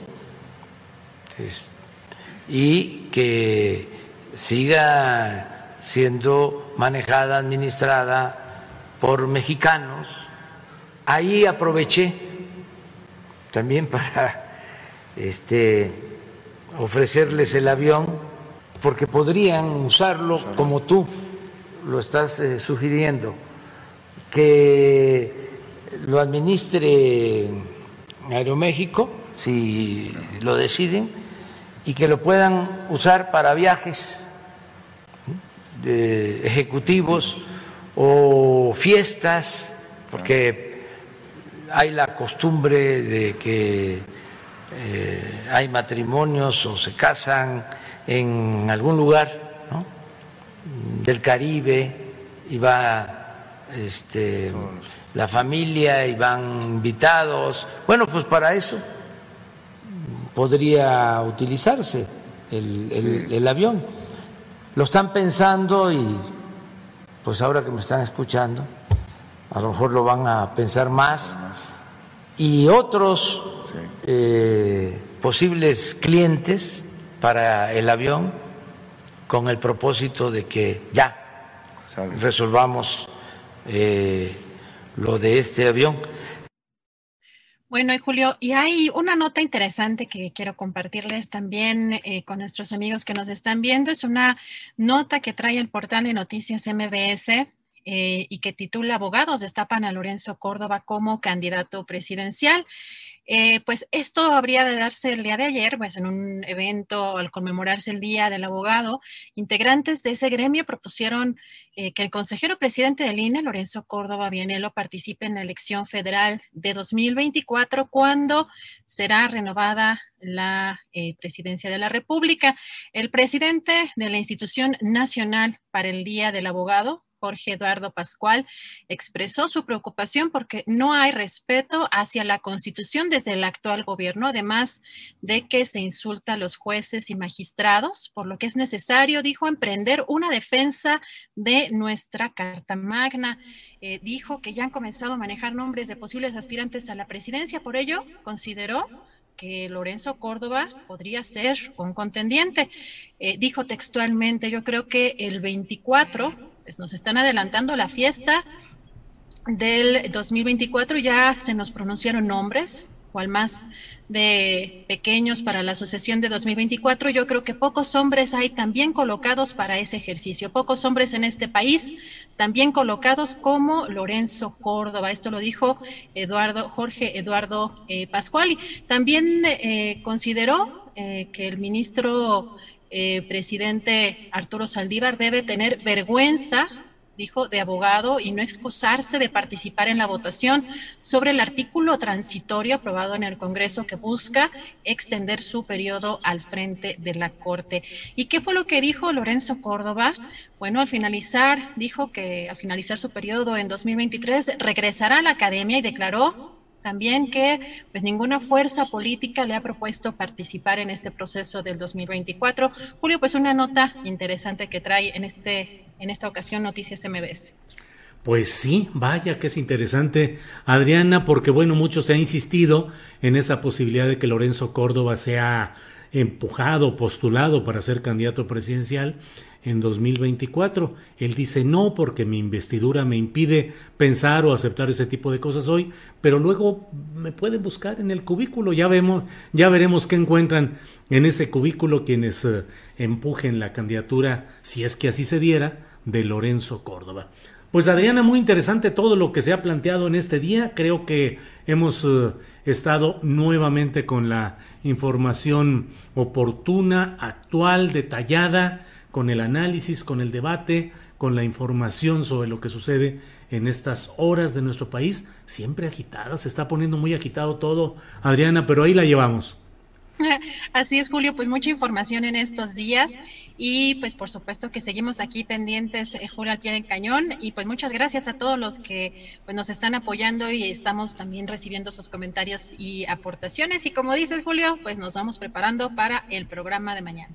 Déjame nada más eh, agradecerle a algunas de las personas que nos han enviado aportaciones económicas por la vía de los superchats de YouTube, a Magda Han, a Roberto Enrique Vargas Urbina, a Fernanda Castellanos, a Autocar, a Autocar y a Esther Gutiérrez. Además, recuerde que puede apoyarnos económicamente en la cuenta de BBVA Bancomer, cuyos datos vienen, hemos puesto constantemente aquí y que además están en la parte baja de eh, la página de YouTube donde se alojan nuestros eh, programas y las videocharlas.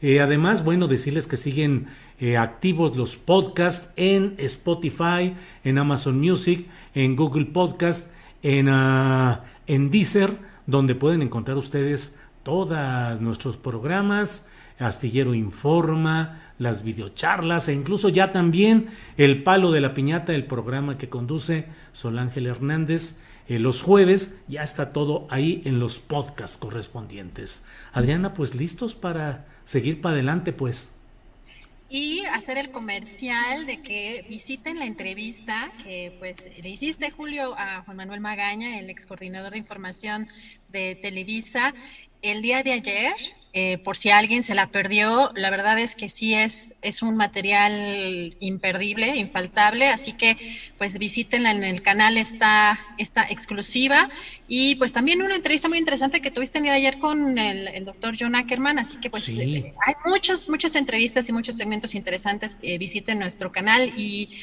pues no se olviden de, de darle, de suscribirse. Bien, pues puestos para mañana eh, Adriana, buenas tardes y adelante. Buenas tardes, buen provecho a todos, hasta mañana.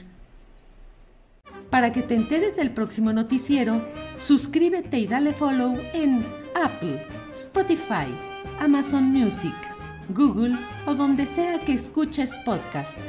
Te invitamos a visitar nuestra página julioastillero.com.